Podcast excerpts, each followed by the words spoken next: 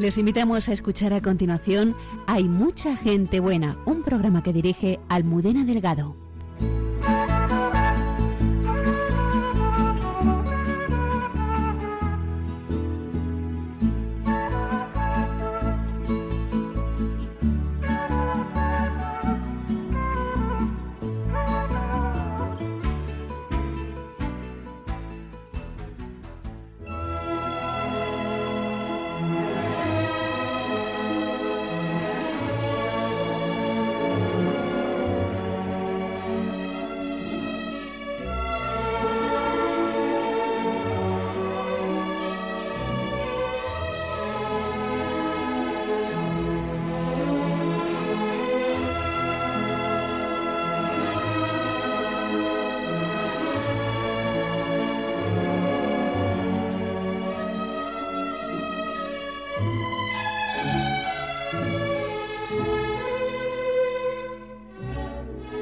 Buenas noches y bienvenidos a nuestro programa. Ha pasado un año del inicio de la pandemia y queremos rendir un homenaje a todos los que la han sufrido de forma más intensa y a aquellos que la han combatido. Y lo haremos recordando algunos fragmentos de las entrevistas que hemos hecho durante este tiempo. Para celebrar a San José tenemos esta noche con nosotros a nuestra querida y admirada hermana Carmen Pérez. Ella nos ayudará a conocer más profundamente al custodio del Redentor en este año que conmemoramos el 150 aniversario de su proclamación como patrón de la Iglesia Universal. En Dios nos hace guiños el Padre Miguel Márquez nos trae las vivencias de personas sencillas, como Fina, a través de las que Dios le va mostrando su amor. Para conocer mejor la realidad que vivió San José, nuestra arqueóloga y biblista Cayetana Jairi Johnson nos desvela algunas claves de la vida familiar en aquella época, en Jesús, en su tierra. El padre Alberto Rollo nos lleva al siglo V para narrarnos la conversión de Francia gracias a Santa Clotilde en Santos de Andar por Casa. Saludamos como siempre a todo el equipo del programa y en especial a Antonio Escribano que nos acompaña desde el control. Comenzamos.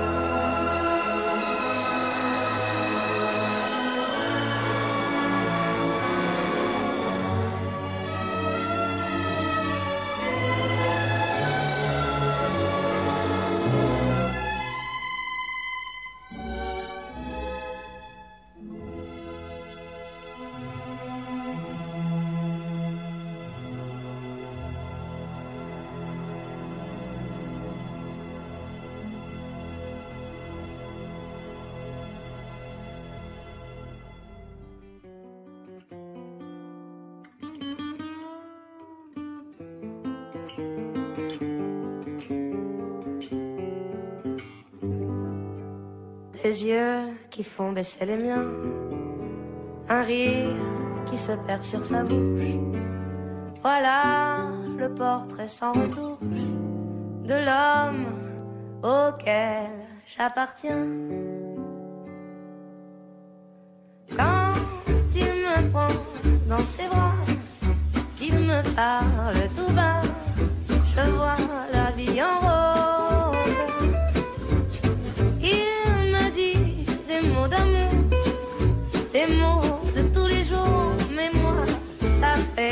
les choses.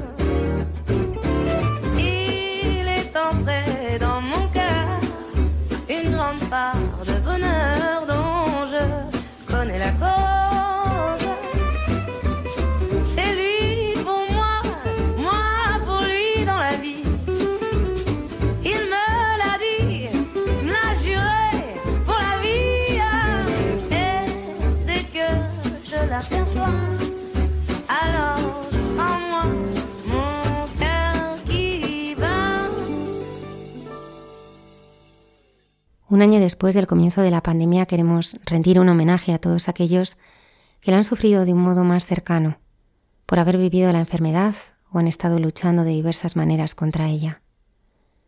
Recuperamos algunos fragmentos de las entrevistas que en este tiempo hemos ido realizando a personas que han sido protagonistas de este tiempo oscuro.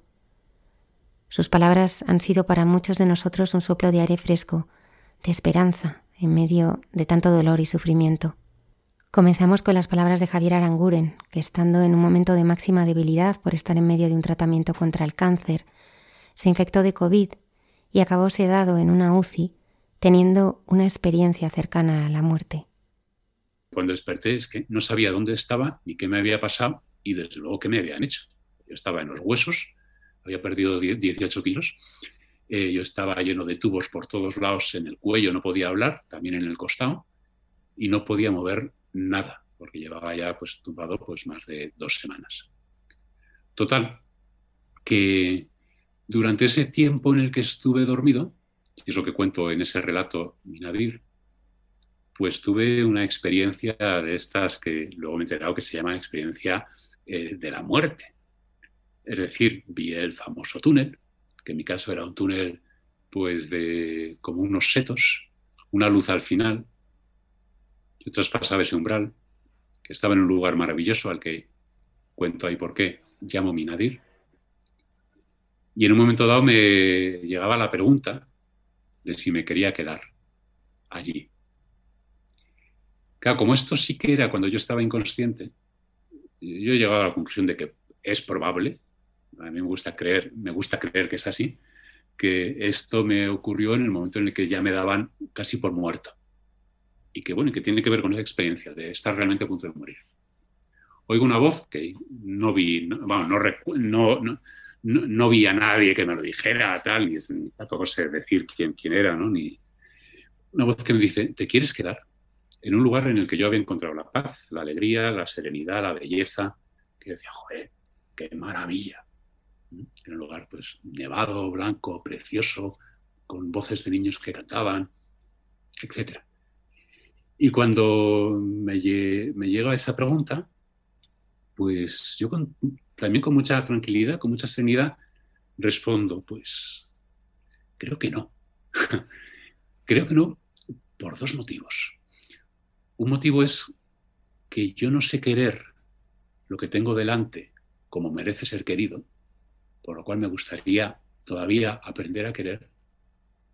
Y otro motivo es que me gustaría volver porque necesito pedir perdón a algunas personas que no siempre tienen su carácter y su mala leche o sus equivocaciones, etc.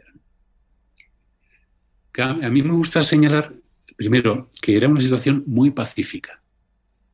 No era una situación en la que yo me sintiera pues humillado, juzgado en mal plan, ¿no? Eres un desgraciado, no. Sino que era más bien yo mismo quien estableció una sentencia de decir, es que no estoy, no, no soy digno, no estoy preparado. Y por otro lado, que eso, que todo era pacífico. Luego me he dado cuenta de lo que ha sido el COVID para tantos miles de personas que han fallecido y que se dice, han fallecido solos. Bueno, eh, estoy convencido de que no, porque está el Señor. Y que Dios lo quiera, pero estoy convencido de que han sido, yo digo, mi experiencia de la muerte es serena, hermosa y pacífica. Y para mí, bueno, yo creo que eso es el gran consuelo que me gusta comunicar, ¿no? Frente a la inquietud, al miedo o al vértigo que, realmente nos produce a todos la, muerte o la cercanía de la muerte. Entonces, esas, eh, en mi caso, mi familia y mis amigos, cuanto más han sufrido por mí, ha sido durante mi COVID, más que por mi cáncer. Porque el COVID fue dramático. En mi caso era un tipo que todos los días llegaba una noticia de se nos está yendo, se está muriendo. Y tengo 50, 50 años, tenía entonces, ahora 51. Eh, bueno, pues yo estoy convencido de que quienes sufrían eran mis amigos y mi familia, es decir, los otros, pero no yo. También luego cuando fui despertando de, eh, de ese coma inducido, que también desperté gracias al esfuerzo de los médicos, que cuando iban a tirar la toalla, pues eh, se comunicaban con amigos y colegas de Italia y de China, diciendo, buscando más soluciones, y me las iban aplicando y funcionaban. Efectivamente, yo era de los primeros. Eh, entonces, el que me hicieran una traqueotomía, el que me cambiaran de postura cada ocho horas, pues facilitó que yo pudiera sobrevivir. El que probaran en mí todos los antibióticos que se han descubierto e inventado, la lista es como de 18, eh, pues es asombroso. ¿vale? Entonces, cuando fui despertando, eh, pues pasas muchos días en un duerme vela, que es donde sí que tuve pesadillas. Pero la verdad es que mi experiencia de la muerte, como podemos llamarla, fue de una serenidad y de una belleza tremenda.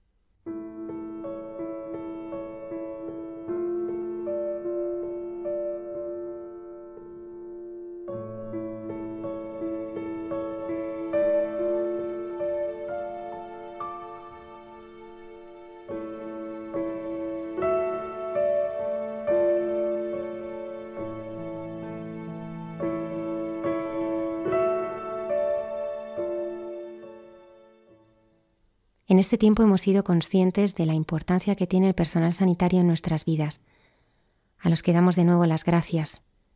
Y por nuestro programa han pasado varios de ellos que nos han mostrado el enorme y sufrido esfuerzo que están realizando. Una de ellas es la doctora Ana Grau, una joven médico residente de geriatría, que nos relataba así su experiencia. Y la verdad es que recuerdo sacar una tarjetita del teléfono del padre, que es una cosa que tenemos en nuestro movimiento, que decía que el que me ha enviado nunca me deja solo porque yo hago lo que es de su agrado.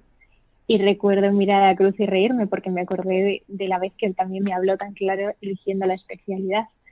Y lo que me estaba diciendo era que no me preocupara que él no me iba a dejar sola. Y así ha sido. Ni un solo día me ha dejado sola, me ha acompañado toda esta pandemia, me ha protegido, me ha ayudado en los momentos difíciles. Así que la verdad es que me siento muy agradecida porque a pesar de lo pequeñita que me he sentido, de lo vulnerable, de tener miedo, Dios no me ha soltado la mano, me ha acompañado. En los momentos más difíciles me ha regalado personas maravillosas que se han acercado a darme una palabra de aliento, a consolarme. Así que la verdad es que a pesar de lo durísimo que ha sido esto, porque muchas veces sentías que nada de lo que hacías era suficiente, y de que la gente estaba falleciendo y nada era útil, te dabas cuenta de que todo, todo era útil, el más mínimo gesto era útil, el poder cogerle la mano a una persona que está sufriendo es útil y que Dios estaba ahí acompañándonos a los dos, al enfermo que sufría y, y a mí también, y me ayudaba a ser valiente en los momentos en los que tenía miedo y a hacer las cosas por amor, y entrar en las habitaciones, a cogerles la mano con amor y no hacerlo por obligación. Y he aprendido mucho de esta pandemia de, mano, de la mano de Jesús y de María, que al final lo único que puede salvar al mundo es el amor y derrotar al virus. Desde luego que la higiene de manos y las vacunas son muy importantes, pero al final lo que salvó al mundo fue que Dios murió por nosotros por amor y Él es el que nos enseña a amar de verdad. Y desde luego, si lo que consigue el virus es que tengamos miedo de cogerle la mano a una persona que está sufriendo, habremos perdido lo más importante que tenemos,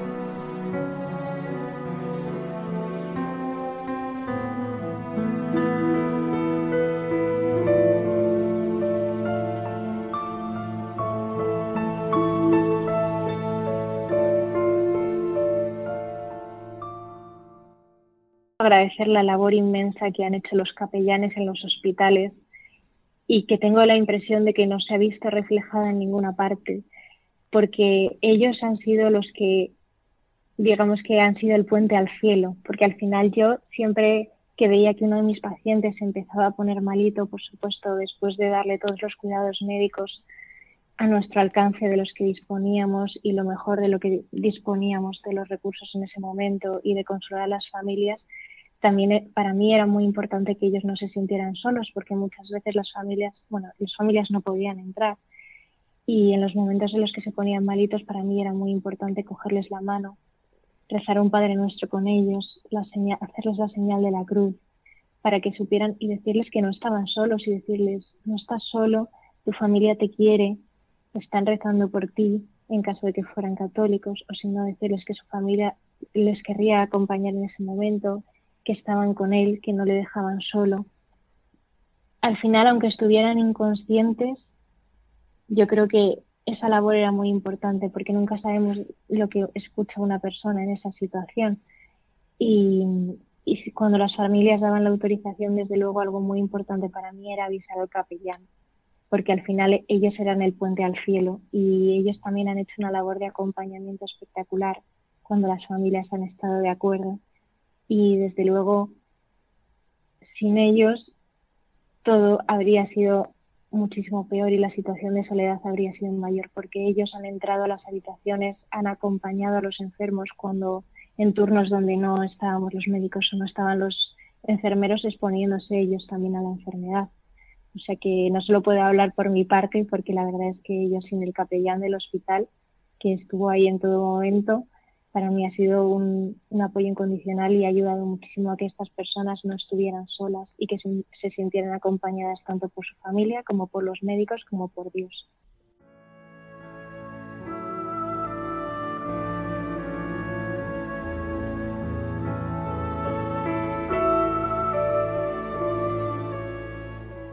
La doctora Grau agradecía así la labor oculta de los capellanes de hospital en nuestro programa hemos podido escuchar los testimonios de varios de ellos a lo largo de estos meses.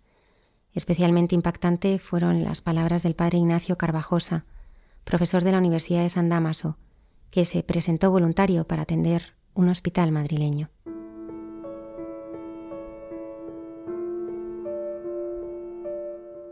Yo entraba a una habitación que siempre estaba vacía, por lo tanto, inmediatamente la relación con el enfermo era una relación de de, confianza, de casi día de, intimidad, porque claro, me recibe en la cama, a veces medio desnudo, con pañales, eh, vulnerable, con la necesidad de una compañía, y más si es la compañía del sacerdote, cuando, cuando son creyentes.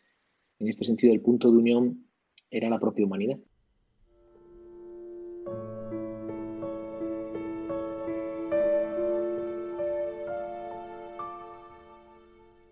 Algunos enfermos, cuando ya están en las últimas edades, y yo pues pasaba tiempo simplemente mm, contemplándolos, acariciándoles, rezándoles al, al oído, ¿no? Porque tenía claro que, que, bueno, que todavía estaban ahí, que, que, escuchaban en el fondo.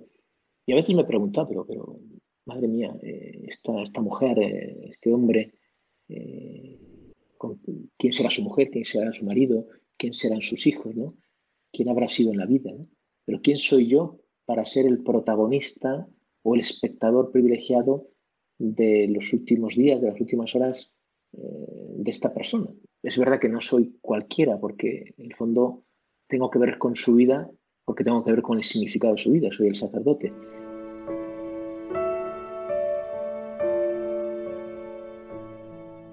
De COVID me indicó una habitación de uno que, que ya estaba moribundo. Yo no sé, no sé qué fe tendría, podría ser agnóstico. Me impresionó estar delante de esta persona que ya estaba sedada eh, diciéndole al oído las palabras más verdaderas que yo me puedo decir sobre nuestro deseo de eternidad, sobre quién soy yo, quién es Él. ¿no? Ya que en este momento, porque quizá cuando uno está moribundo, pues digamos que se eliminan todas las formalidades y el que está moribundo sabe que, que, que, no está en sus manos la vida, que depende de otro, que tiene una sed de eternidad. Y así es como me, dirigía a él o a ella, no recuerdo, y, bueno, con la conciencia de que, de que esto es caridad pura hacia ellos.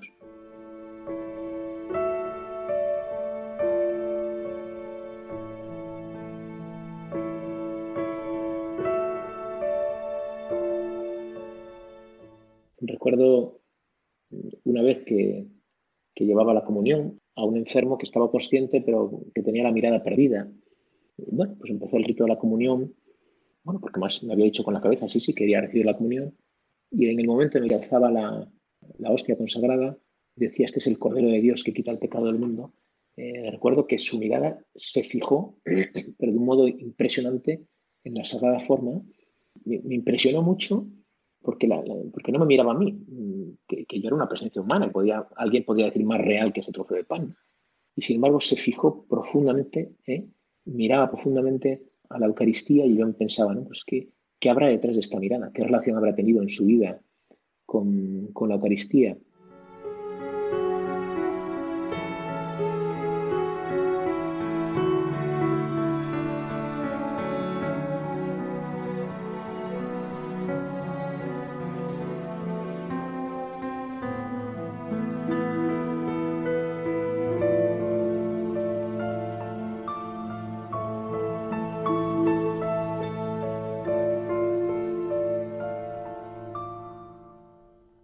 Entré en las habitaciones con, alegría de, la noticia de la resurrección.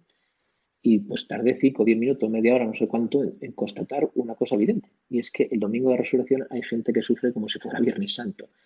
Y estas cosas me hirieron en el sentido de, de, que me pusieron, me hicieron levantar la mirada de nuevo hacia, hacia el Cristo herido.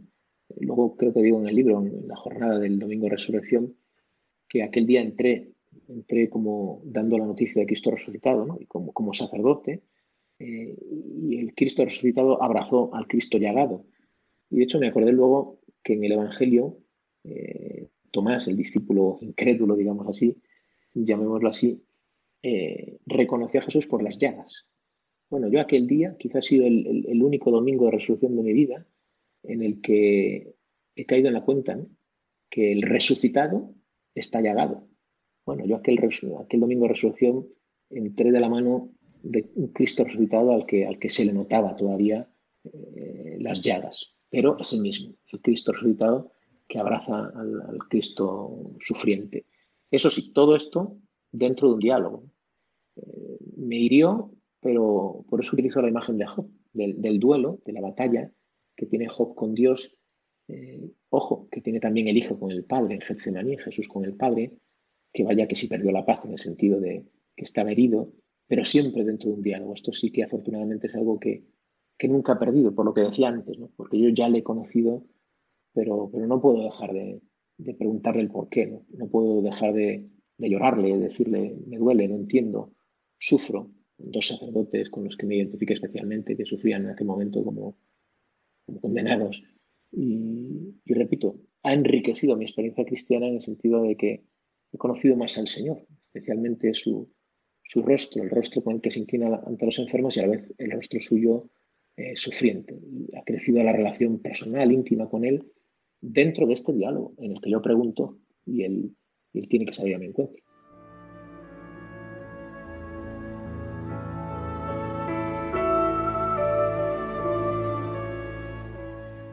Tampoco queremos olvidarnos de una multitud de personas muchas de ellas anónimas, que han buscado formas de ayudar a los demás, que en ese tiempo se han puesto al servicio de sus hermanos, a veces de forma muy sencilla, pero que marcaron la diferencia en momentos muy dramáticos. En el programa hemos tenido desde un ingeniero que organizó una red de voluntarios para fabricar material para los sanitarios, hasta los que han dado de comer a miles de familias. Recordamos con agradecimiento y admiración a todos ellos con el testimonio de María Holguín, que con sus ilustraciones nos ayudó a ver la realidad más profunda que se escondía en cada habitación de hospital. Ay, sí, eso ha sido muy bonito. se lo envié a un amigo médico que tengo, eh, se lo envié yo, misma. Y al día siguiente me dijo que todos sus compañeros médicos la tenían en, sus, en, su, en su perfil de WhatsApp. Y, y, bueno, es que fue muy rápido, ¿no? De repente pues empecé a recibir mensajes de, de gente que me decía, es que María, no sabes cómo, cómo, cómo me ha llegado esta imagen a mí, porque tengo a mi madre en el hospital aislada y cada día le envío mi ángel de la guarda. Vamos, en el fondo lo que yo siento, porque me llegaron muchos testimonios parecidos a este, lo que yo siento es que yo lo único que hice fue dibujar algo que todos estábamos sintiendo, ¿no? Como que mucha gente pues eh, pidió ayuda a sus ángeles de la guarda para que acompañaran a sus familiares. Eh, bueno, yo también, la verdad es que esto quería que llegara, no solo quería que llegara a gente creyente, ¿no? También quería que, que gente no creyente pues abriera su corazón a, pues eso, a, a, este mundo espiritual, ¿no? De ángeles y de la Virgen María y de Jesús, ¿no? Que supieran que sus familiares estaban cuidados.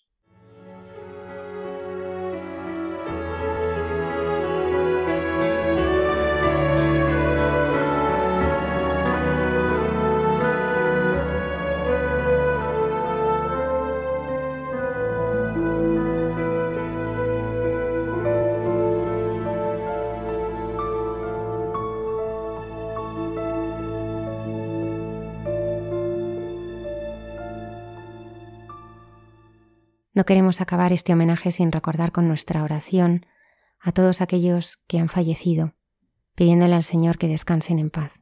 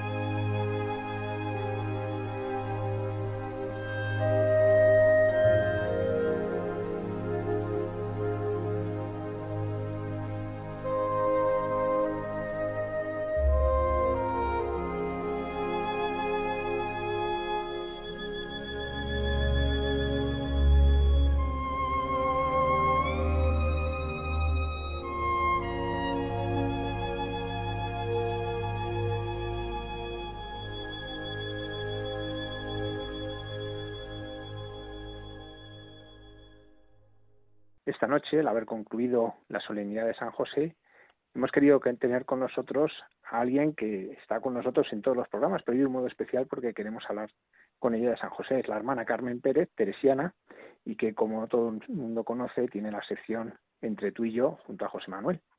Buenas noches, hermana Carmen. Buenas noches, Javier. Buenas noches. Hermana Carmen, ¿cuál es la grandeza de San José? Empiezas con una pregunta preciosa. Mira, Javier, eh, claro, además contigo me sale hablar de corazón a corazón. Cuando se quiere a alguien, cuando se siente de verdad el bien que hace esa persona, pues da gusto hablar de ella, recordarla, pues y esto como a sacerdote así de corazón a corazón pues no sé qué pero me está pasando ahora mucho con los santos que me hace sentir el amor que tuvieron a Cristo lo que han hecho por toda la humanidad porque esos son los santos los que hacen bien a toda la humanidad con su fe su esperanza y su amor con el rasgo que lo defina y claro ahora mismo a quien tenemos en el corazón todos los cristianos por la necesidad que en la Iglesia tenemos de sentirle y pedirle su intercesión, pues es San José. Precisamente nos lo ha hecho sentir el Papa, celebrando esos 150 años que el Papa Pío IX lo declaró patrono de la Iglesia Universal.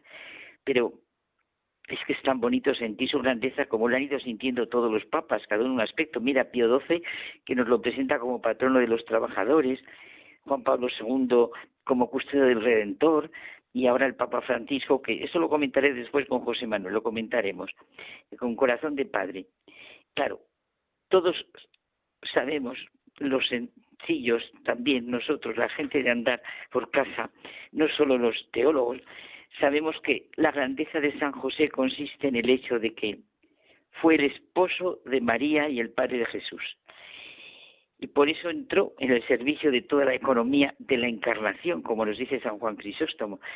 Me gusta mucho un, fragmento de San Pablo VI que observa que su, la paternidad de San José se manifestó al haber hecho de su vida un servicio, un sacrificio al misterio de la encarnación y a la misión redentora que le está unido. Al haber utilizado la autoridad legal que le correspondía en la Sagrada Familia para hacer de ella un don total de sí mismo, de su vida, de su trabajo, al haber convertido su vocación humana al amor doméstico, en la oración sobrehumana de sí mismo, de su corazón, y de toda capacidad en el amor puesto al servicio del Mesías, nacido en su casa, hay otro dato muy significativo. El 5 de julio del año 2010, el Papa Benedicto XVI inauguraba una fuente en los jardines del Vaticano dedicada al Padre adoptivo de Jesús. Y dijo unas palabras preciosas cuando bendijo la fuente. Decía que estaba dedicada a San José, figura querida y cercana al corazón del pueblo de Dios y a mi corazón, y que los paneles de bronce que, que la embellecían, que evocaban momentos de su vida y que es un recuerdo simbólico y es que esto me gusta muchísimo de los valores de la sencillez y de la humildad al llevar a cabo día a día la voluntad de Dios. Valores que distinguieron la vida silenciosa, pero preciosa del Redentor.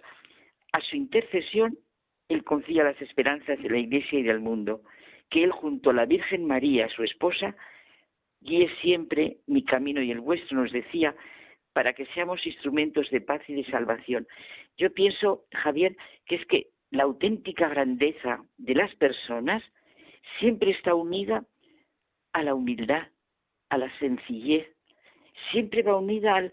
Es, yo creo que es imposible que haya una persona que sea verdaderamente grande que no sea humilde, sencilla, reconocedora de lo que verdaderamente es su vida y el sentido de su vida. Hermana Carmen, ¿por qué la escritura llama a San José varón justo? José fue un hombre justo en su vivir y entrega al misterio de Dios. Menudo poder podía haber tenido este hombre, ¿verdad? Y menuda manera de sentir lo que era la verdadera justicia. Toda su vida diaria a partir del misterio, a partir de su sentirse ante el misterio. ¿Y el misterio qué era? Una mujer embarazada por obra del Espíritu Santo y un hijo que es el Mesías. Pues igual lo podemos hacer nosotros, exactamente igual ahora. Esa fue su vida, esa fue su vocación. José, hijo de David, no temas acoger a María, tu mujer, porque la criatura que hay en ella viene del Espíritu Santo. Dará a luz un hijo. Y tú le pondrás por nombre Jesús. Tú, a cada uno nos llama Señor por su nombre. Porque Él salvará a su pueblo de sus pecados. ¿Qué fuerza tiene ese tú? Tú, su Padre. Ante los ojos de todos, le pondrás por nombre Jesús. Es un hecho real. En su presencia ante el misterio queda centrada toda su vida. Una virgen que da a luz, una pobre familia perseguida que ha de emigrar a otro lugar y después una vida totalmente oculta que se desarrolla ante el misterio.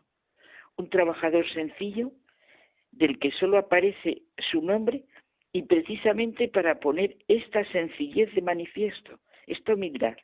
Los que oían a Jesús se admiraban y, y nos dice San Lucas que decían, pero ¿no es este el hijo de José, el carpintero? ¿Qué sabemos de la vida de José? Es verdad.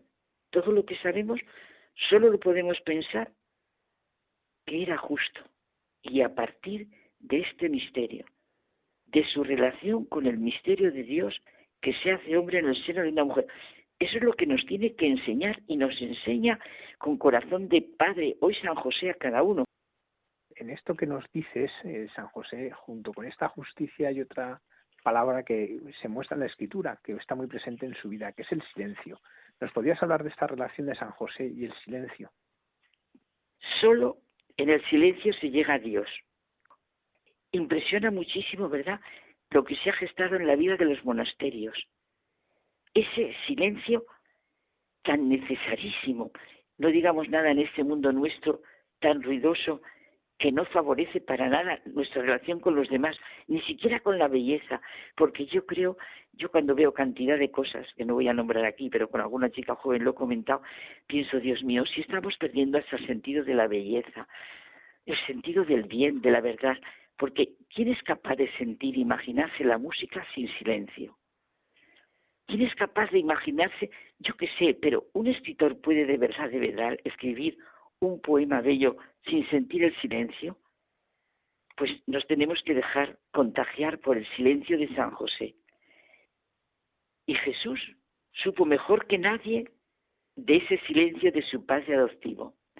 Es bonito eso que dice Fabriz Azhar, que al leer el Evangelio, al escuchar la palabra de Dios, nos puede admirar constantemente la, no sé, la actitud de Jesús de Nazaret la gran discreción de Cristo, el ungido de Dios, el Hijo de Dios, que parece que pone trabas a su propia revelación. O sea, tanto el Padre, el que Dios había querido que fuera Padre de su Hijo, parece que a mucha gente le hubiera gustado una operación de publicidad mejor hecho, eso dice Fabriz Aljar, otros resultados, signos convincentes. No, en Dios no hay manipulaciones, no hay facturas enormes que pagar. Su discreción tampoco son secretitos, como dice él. Lo mismo que su anuncio, no es una exhibición, es la gran paradoja. El silencio, lejos de ahogar el gran testimonio, es la verdadera proclamación, la despliega en profundidad. Yo no sé si se ha escrito de alguien tanto como San José, es que ha dado lugar a tantísimas obras, lejos de rechazar su reino, lo afirma como un reino de amor. Jesús es lo que hace en silencio, como iba a decir, Dios quiso que lo aprendiera de su Padre, no de fuerza, de misericordia, no de imposición y dominio. ¿No sentimos a Jesús, José y María en este silencio que nos habla y comunica su riqueza y necesidad? Este silencio que necesita tantísimo en nuestro momento y que es la raíz de nuestra vida interior, pienso en San Agustín, y por tanto su fuerza se manifiesta después, la fuerza del silencio se manifiesta en nuestra vida exterior. Mira como nos dice el Señor, de la abundancia del corazón habla la boca. Claro, el silencio requiere humildad, porque verdaderamente solo en el silencio se escucha bien. La escucha requiere humildad. La misión de San José es una misión de humildad, como fue la de María y evidentemente la de Cristo. Eso que comentábamos de Chesterton, la historia más extraña de la humanidad, el Redentor, cómo se encarna, cómo nace. Los hombres necesitamos de ella y de la fe lo necesitamos hoy. Era como para predicar la voz en grito por todos los sitios, pero después de horas de silencio y oración. Pensemos seriamente en nuestro camino, que es el de la fe y de la esperanza. El de ir viendo las sombras y la luz, la alegría y el sufrimiento. Es nuestra manera real de crecer, de ser, de abrirnos a la inmensidad de Dios. Eh, fue en San Pablo II, me encantó mucho, en el Custodio del Redentor, cómo pondera el silencio de San José.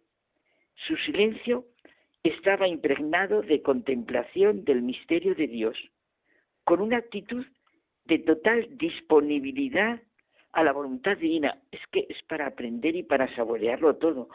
En otras palabras, el silencio de San José no manifiesta un vacío interior, todo lo contrario, la plenitud de fe que lleva en su corazón y que guía todos sus pensamientos y todos sus actos. Un silencio gracias al cual San José, al unísono con María, guarda la palabra de Dios, conocida a través de las Sagradas Escrituras, confrontándola continuamente con los acontecimientos de la vida de Jesús. Un silencio entretejido de oración constante, oración de bendición del Señor, de adoración de su voluntad y confianza. ¿Verdad que qué maravilla el silencio que podemos sentir ante la adoración del Señor en la Eucaristía? Hermana Carmen, hay otro aspecto que hoy cobra mayor relieve, que es el de la paternidad de San José. ¿Cómo se puede describir esta paternidad, este modo de vivir el ser padre de San José? Qué bien hablar hoy de la paternidad de San José y sentir que él la vivió anclado en la providencia divina. Es imposible entender esa paternidad de San José. Ese ser el custodio de María y de José sin sentir el misterio de la providencia divina. Es que además es fundamental en nuestra vida, así nos lo enseña, como estamos diciendo, la primera familia cristiana. Y, bueno, es verdad que lo vemos en todos los santos y nos lo comunican. La palabra providencia nos expresa que todo acontecimiento hay una mirada y que el mirado soy yo. ¿Cómo se sentiría mirado José y María? Hay una previsión para todo lo bueno en relación conmigo. Los pocos pero fundamentales momentos en que los evangelios se habla de San José ponen de manifiesto ese sentido de la providencia, su confiar en el amor de Dios y en vivir plenamente la vocación de la paternidad a la que fue llamado.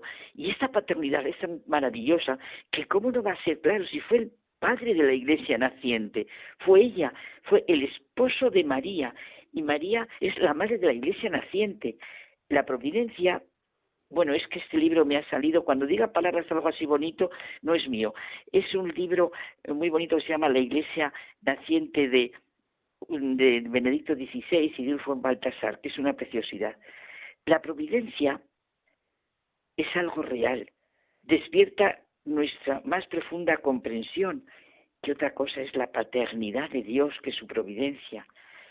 Está en acto, es el secreto del Dios viviente que solo se descubre cuando la vivimos en nuestra vida diaria, como pasó con José, su paternidad, o sea que Jesús vivió a su padre, sí es verdad, hablo de la naturaleza humana, no, no, hablo de, de la naturaleza divina, pero su naturaleza humana saboreó en San José la paternidad. Por eso saboreamos esos dos textos tan llenos de luz que, bueno, yo creo que comprendamos, lo podemos contemplar mucho a solas con todo lo que significa en, de composición de lugar, como diría San Ignacio. José, hijo de David, no temas acoger a María, tu madre, la providencia, porque la criatura que hay en ella viene del Espíritu Santo. Dará a luz un hijo y tú le pondrás por nombre Jesús, porque él salvará a su pueblo de sus pecados. Y después, ¿verdad? De lo poco que sabemos, levántate, toma al niño y a su madre y huye a Egipto. Quédate allí hasta que yo te avise, porque Herodes va a buscar al niño para matarlo. Son dos situaciones clarísimas en las que vemos la paternidad de José, llenas del misterio y de la providencia divina, y constantemente haciendo alusión a la paternidad de Dios.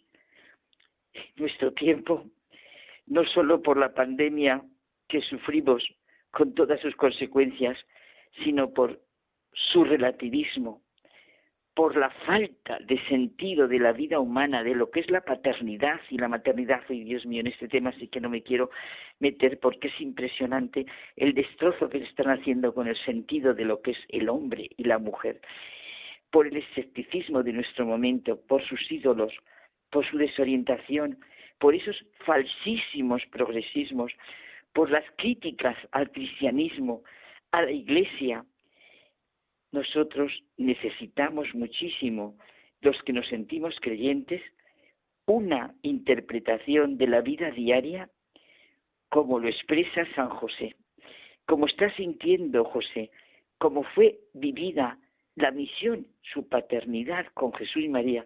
Este judío de hace más de dos mil años y lo necesitamos todos, todos, desde los políticos, Dios mío, a los ciudadanos, desde los ejecutivos y directivos hasta los artesanos. Pero ¿cómo, es lo que decíamos antes con la justicia, pero ¿cómo se puede vivir sin un sentido de persona? Si es que es completamente absurdo, por eso admiro yo tanto a, a Enrique Rojas, por cómo pone en el centro de todo lo que es el ser humano, lo que es la persona. Y para curarnos y para sanarnos, José ante María y Jesús es un instarnos, una urgencia, una llamada a nuestra propia experiencia. Vamos, es el mejor ejemplo del reconocimiento de lo que es la paternidad, lo eterno, el misterio de la vida, tanto en las decisiones importantes con las que empieza su vocación, no temas tomar a María por esposa, como en el silencio y trabajo de su vida diaria, es el esposo de María. Impresionante, ¿verdad? Que Dios haya querido tener un padre, un padre adoptivo, que quiera tanto al ser humano, esto conmueve, que haya, solo un Dios puede pensar así, que haya imaginado así, bueno, imaginado no, perdón, realizado así su encarnación y su redención. A mí me hace muchísimo bien el pensar no hay ser humano ni cabeza humana que sea capaz de inventar como inventó lo que es el ser humano, cómo lo creó, cómo lo creó, sí, lo que es capaz el ser humano en ciencia, en arte, en filosofía, en, en todo, y después cómo lo redime. Y lo redime de la manera más humana, con un padre y una madre, un hombre y una mujer, de lo más sencillo mi hermana Carmen, antes lo ha apuntado. Su fundador, San Enrique de era un apasionado de San José y así lo ha transmitido a sus hijas. ¿Cómo a ti te ha influido? ¿Cómo has vivido tú esta relación con San José? Muchísimo me ha influido. Porque fíjate, cuando tú has dicho al principio que te he dicho es que lo hemos mamado y además, claro, mi madre también se educó en un colegio de las Teresianas y hay una cosa muy curiosa que me pasa y es que no sé decir San Enrique de Osos sin decir Santa Teresa de Jesús, porque es que, ya te lo he dicho varias veces, yo hay frases que ya no distingo si son de Enrique de Osos o de Teresa de Jesús.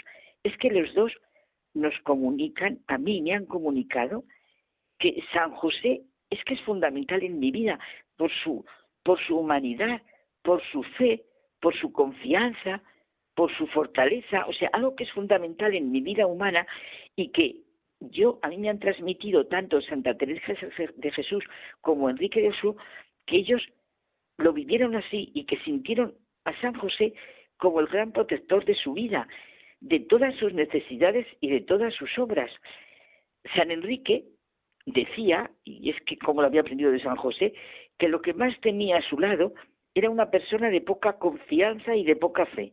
Y una frase favorita suya era, esperad, mira como José, y veréis grandes cosas. Eso es lo que vivió la primera familia cristiana. Del misterio de la providencia, los dos mejores testigos fueron María y José, ante la propuesta inaudita que a los dos se les hacía, ser la Madre de Dios y ser el Padre y custodio de la Madre de Dios y, y del Hijo de Dios. Todo lo que sucede viene de Dios y de su amor para cada uno de nosotros. San Enrique siempre sentía por eso y contaba con la divina providencia. Decía, si tenemos por fiador a la divina providencia, no podemos arredrarnos por nada, como le pasó a José.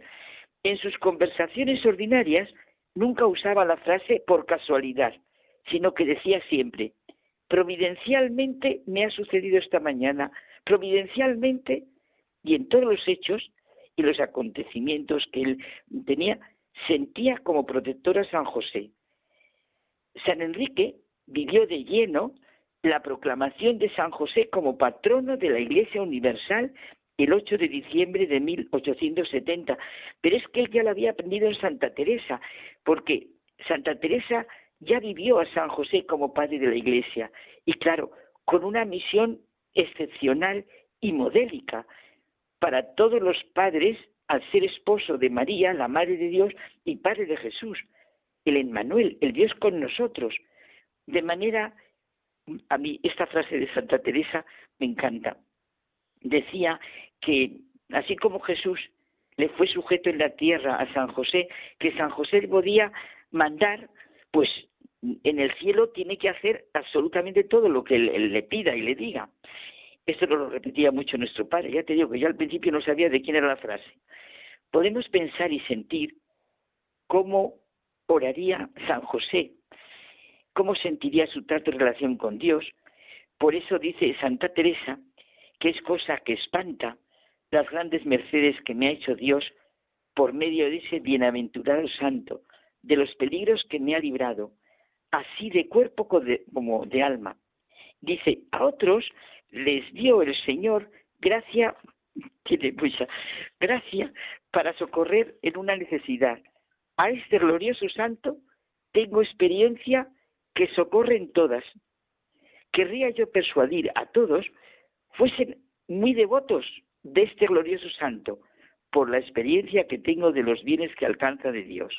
No he conocido persona que de veras le sea devota, luego te diré una cosa de la devoción, y haga particulares servicios que no la vea más aprovechada en la virtud, porque aprovecha en gran manera las almas que a él se le encomendaban, a San José. Solo pido por amor de Dios que lo pruebe, que no me creyere, y verá por experiencia el gran bien que es, encomendarse a este santo. Entre los escritos de Enrique de Oso hay uno que es formidable, el devoto Josefino. En el 19 destacó tanto como decíamos, por su espíritu teresiano, como por su ferviente devoción a San José. Insisto que lo vive en Santa Teresa. Y claro, lo que le conmueve, como a Teresa de Jesús, es que es el auténtico heredero de la fe de Abraham, la fe en Dios, que guía los acontecimientos de la historia según su misterio de salvación. Su grandeza, dice mi fundador, como la de María, se pone de manifiesto porque cumplió su misión de forma humilde, silenciosa, oculta, por eso me ha salido todo lo de antes. El auténtico devoto de San José nos dice, vive en su propia vida, en nuestra propia época, en nuestra propia vida, y le ayuda en cada dificultad. La alegría de que Dios escogiera a un hombre así de sencillo, humilde y trabajador para ser Padre de nuestro Salvador y Redentor, esposo de María, pero María como la Madre de Dios para ser obedecido por Jesús y gozado, le hace un bien enorme al ser humano y le hace gozar de esa relación tan entrañable como fue la de San José de haber tenido en sus brazos y acariciar al Rey de la Gloria. Vamos, el primer adorador, dice él, del Hijo de Dios nacido en Belén. El ejemplo de San José, sí, es una fuerte invitación, todo esto son ideas de mi fundador, ¿eh? para todos a que realicemos con fidelidad, sencillez y modestia la tarea que la providencia nos ha asignado, avivar en nuestra vida la necesidad de la oración, del trato diario y constante con quien sabemos nos ama. Ahora pone palabras de Teresa de Jesús. Nos mira, nos cuida y protege. Es muy vital, dice Enrique de Oso, lo que es, esto me gusta mucho, la verdadera devoción. Es que la verdadera devoción nos acerca siempre a Dios, a su revelación, a su proyecto de redención. La auténtica devoción implica comunión con la Iglesia, es imposible eso de personas devotas que no estén en comunión con la Iglesia, absurdo. Tener los ojos en lo que es la verdadera vida, el verdadero camino, rendir nuestros talentos, siempre el Evangelio en nuestra vida, nuestra luz, no ir solo en el camino, que es andar en verdad. Y, digo que mi fundador dice constantemente palabras como ves de Teresa de Jesús, levantarnos confiados en nuestras caídas. Y es muy significativo, dice mi fundador, lo que Teresa de Jesús repetía. De devociones a bobas nos libre Dios. La verdadera devoción nos enseña que desde el hombre siempre, siempre nos abrimos al amor de Dios, sea en la devoción que tengamos. Mira, a mí me acaba de conmover esa niña que acaba de morir en el hospital y cómo ha querido ser misionera. Bueno, me parece impresionante la verdadera fervor, devoción de esa niña y el bien que nos está haciendo a muchísimos. Claro, y así se llega al misterio. Lo vemos en la experiencia de los santos de esta niña, lo vemos en la experiencia de los santos y cómo se comunica esta experiencia. Nuestra vida, si lo pensamos, en cada momento es como la de San José, una respuesta al amor y al plan de Dios. La respuesta de San José fue una respuesta humana, de amor y respeto profundo a María, y se convierte en una respuesta teológica, en respuesta al amor y al plan de Dios, que es recapitular en Cristo todas las cosas del cielo y de la tierra. Carmen, muchísimas gracias por compartir estas reflexiones, casi meditaciones sobre San José. Buenas noches.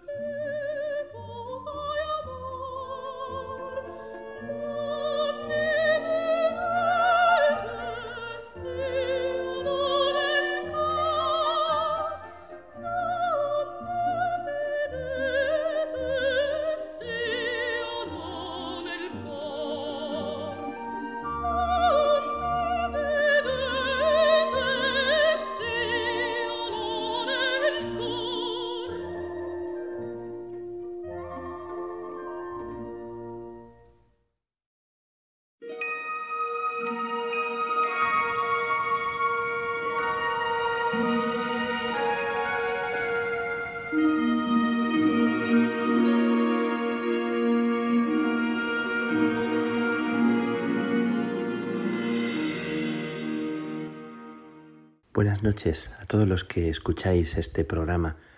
Un saludo y un abrazo desde este rincón de Irlanda y donde quiera que estéis. Estos días me han compartido que hay mucha gente que escucha el programa desde sitios tan especiales como por ejemplo una plataforma petrolífera a quienes estáis ahí en medio del mar, en ese inmenso mar, sentiros acompañados y, sentir la cercanía de los que estamos en, medio de, de tantos mares, a quienes estáis en la cárcel, las personas que escucháis desde una cárcel, las personas que estáis en un hospital, en una cama, o bien porque sois pacientes que estáis en un tiempo de, de recuperación, o bien porque ahora mismo es el tiempo de descansar y no poder dormir, tantas preocupaciones, tantas inquietudes, tantas cosas que rondan y tantos sufrimientos que nos acosan a veces asfixiándonos. A quienes estáis de viaje y a quienes simplemente estáis todavía sin conciliar el sueño, o a las personas que escuchéis este programa con tanta gente buena que, que acompaña nuestra vida y por las que queremos agradecer. Pues quiero darle gracias a Dios por este momento, por este instante de la vida. Y quiero hacerlo dando gracias a Dios porque ha terminado sus días eh, una gran amiga que se llamaba Fina. Y aunque os vaya a hablar de, de, que ha terminado su vida, de que ha fallecido, sin embargo quiero hablaros de, de alegría, de esperanza, porque era una mujer que era todo lucha en mis días de Salamanca, en los que tan intensamente vivía las celebraciones en aquella iglesia de la calle Zamora, venían personas de estas que están llenas de vida, llenas de lucha, llenas de esfuerzo y sacrificio. Y una de estas mujeres era Fina, una mujer arrugada, se notaba en sus espaldas y en su expresión en las arrugas de su cara el peso de la vida, el peso del esfuerzo, el peso del sacrificio y cuando me hablaba lo hacía con aquella voz profunda, también voz de fumadora. Era su vicio, entre comillas, que no dejó. Y Fina me hablaba de su pelea con Dios, de su lucha con Dios, de su oración llena de muchas veces enfado y reproche. ¿Qué estás haciendo? ¿Qué haces? Desde una profunda fe, desde una fe que, que me conmovía. ¿Cómo me han enseñado las personas sencillas que hablan a Dios de corazón a corazón sin, sin disimular, sin esconder su protesta y su no entender. Y Fina rezaba todos los días y venía y, y ponía su velita, es un decir, una mujer que sacó adelante a sus cinco hijos, que cuidó a su marido y que se pasó la vida peleando, cosiendo, cocinando y, y luchando. Y así me llegaba el eco de, de su cercanía siempre que nos encontrábamos y me hablaba con palabras que eran como piedras de verdad que quedan en el fondo y su cariño eh, que quiero compartir con todos vosotros porque fue una mujer que me quería muchísimo y que rezaba todos los días por mí con una intensidad que me sobrecogía. Esas madres que son fuertes llevando encima el peso de la vida Así que hoy un homenaje por Fina, pidiendo por ella, o más bien me nace como una sonrisa al pensar en ella ya habiéndose desatado el nudo, habiéndose descorrido la cortina.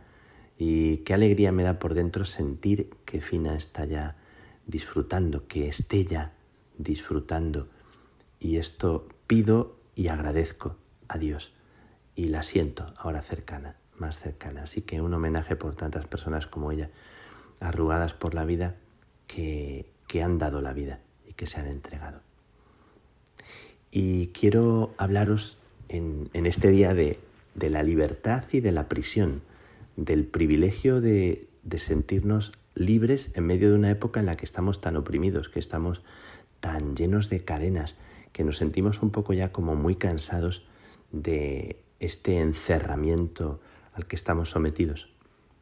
Vivimos una época en la que estamos tocando límites, tocando extremos, no solo fuera por las acotaciones y por las fronteras que se nos ponen necesariamente por tener que ser prudentes, sino las interiores, las del cansancio, las de la desesperación, las fronteras de nuestro propio malestar y a veces de nuestro propio no tratarnos bien a nosotros mismos. Resulta que estos días, después de compartir con vosotros el programa del último día, conversando con, una gran amiga que lleva 30 años trabajando en una cárcel, 30 años, cuidando y curando y tocando las heridas de los, presos, de las presas. Y también una vez me llevó a esa cárcel. No digo ni el nombre de ella ni el nombre de la cárcel porque no hace falta. Me llevó también a confesar a las presas y fue una experiencia sobrecogedora. También recuerdo hace años en una cárcel, eh, la cárcel de Ocaña, que fuimos a jugar al fútbol con los presos de, máxima seguridad y recuerdo con, mucha, eh, con mucho impacto que el portero de, no sé si era de mi equipo o era del otro equipo, que estaba allí porque había matado a una persona, nos agradecían tanto por ir a jugar con ellos, por dedicarles un rato, por favor, venid, venid más veces, venid con nosotros a, jugar, nos decían, y fue un rato de, risas, de compartir. Traigo a colación eh, la cárcel, la prisión, porque me ha llegado por dos caminos. Por el camino de mi amiga, que me ha relatado la impresión que le causan las personas que, que no resisten, que se desesperan, que se desprecian a sí mismas, que viven con una herida tan fuerte en su corazón que no, no resisten y no aguantan. Y me ha escrito unas palabras en las que ella refleja el sentir, lo que ella vive en la cárcel, cómo siente la presencia de una vida escondida dentro de, de tanta opresión. Y quiero citaros sus palabras. He descubierto que el mayor dolor del alma, lo que realmente la destruye, es la falta de amor. Mis ojos han visto lo despreciable y lo que no cuenta a los ojos del mundo, lo que provoca rechazo, lo que te hace mirar para otro lado, y es allí donde he visto el rostro de Cristo. Tengo el enorme privilegio de tocar sus llagas, y lo que es más grande todavía, Él se hace vulnerable, dependiente, necesitado de mí. Aprendo cada día a mirar con ojos nuevos y descubro que solo el amor sana. Jesús me pide ir con Él, de la mano, adentrarme alma adentro y bucear en la profundidad del hombre, no quedarme en la orilla de las apariencias y siempre está, por muy espeluznante que sea el delito cometido, siempre está. Pues me conmueven mucho estas palabras de de mi amiga. Me ha dicho que algunos escriben alguna carta antes de, de quitarse la vida y en esa carta piden perdón y quieren eh, no hacer sufrir más a otras personas.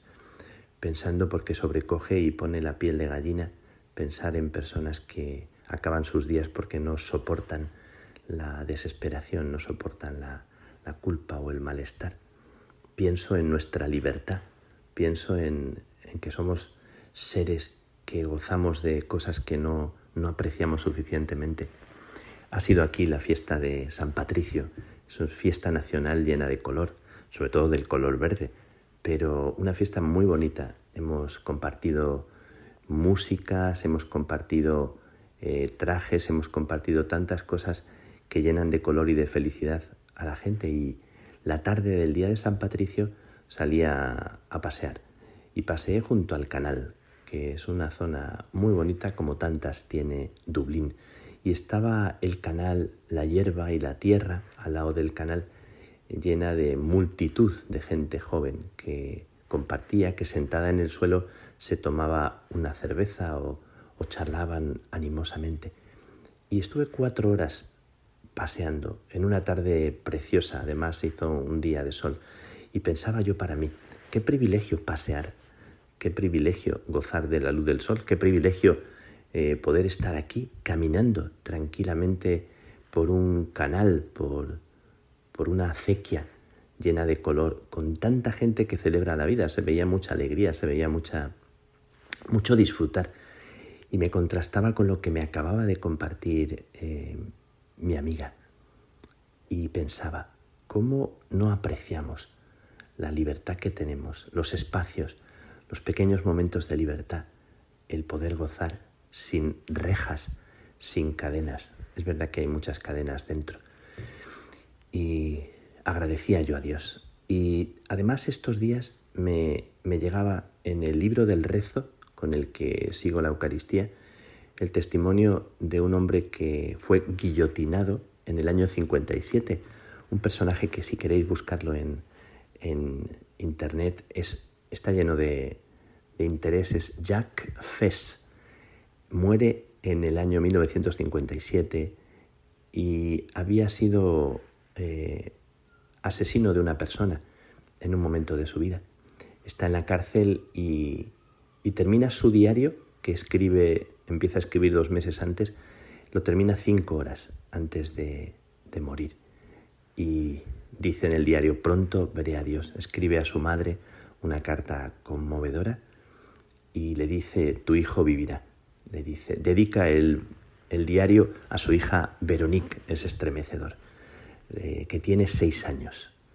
Su hija acaba de cumplir seis años y le, le transmite lo que no le puede legar de otra manera, sino a través de las palabras, porque siente que no tiene nada que dejarle, nada de otro tipo de cosas, sino lo que se refiere al alma, y le transmite la luz que él ha recibido. En la cárcel Jack Fess sintió una luz muy potente, muy poderosa, sintió la fuerza de, de la presencia de Jesús curándole la vida y llenándole de, de luz y de vida. Y esto es lo que le transmite a, a Veronique, a su hija, porque desea ardientemente que ella pueda participar y vivir de esa luz que él ha recibido. Qué curioso el contraste que he experimentado, que he vivido durante el día de San Patricio, un día de tanta alegría, eh, tan gozado aquí con, mis hermanos en la comunidad, con la gente en la calle, anónimos, anónimas personas que, disfrutaban y con las que yo sentía tanta libertad y tanta alegría de poder pasear, simplemente pasear pensando en las personas que están en una cárcel, que se sienten oprimidas por la enfermedad, pensando en la enfermedad de Fina, que esos días su hija me había transmitido que estaba apagándose y me, me emocionó al pensar que una persona así que me ha querido tanto y que ha luchado tanto, se apaga para descansar, para vivir. Quiero dar gracias a Dios por la vida con, con vosotros y pediros que si a veces nos acosa esta sensación de, sentirnos oprimidos, la tristeza que amenaza tantas veces, o a veces la desesperación incluso, que pensemos y demos la mano a personas que están encarceladas, que no pueden gritar, que no pueden salir, que les es difícil darse un paseo y disfrutar de la luz del sol. Tantas personas que algunos tal vez estáis escuchando en este momento darnos la mano y agradecer, agradecer profundamente el don que se nos hace cada día de la libertad, de la alegría, el gozar de cosas tan pequeñas que son tan grandes por otro lado. Y me siento feliz de poderlo compartir con vosotros y de poder vivir y sentir esta comunión. Contigo, Almudena, con Javier, con, con las personas que participan en el programa, con las personas a las que queréis. Doy gracias a Dios por la vida y por la libertad y doy gracias con mi amiga para que siga tocando las heridas de, de los presos, de las presas.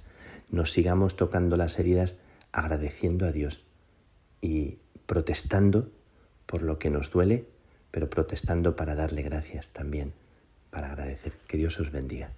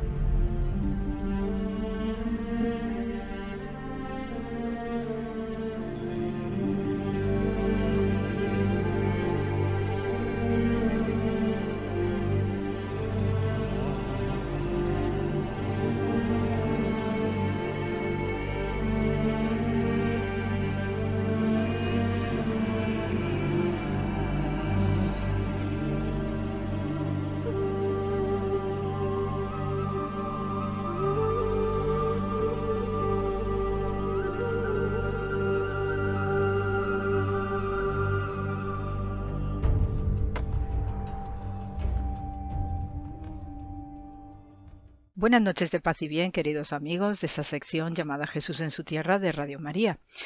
Y el programa de esta noche eh, es también muy especial para mí porque siento muy de cerca y de lleno la figura de San José, que es la de fecha que celebramos hoy y el santo que celebramos hoy.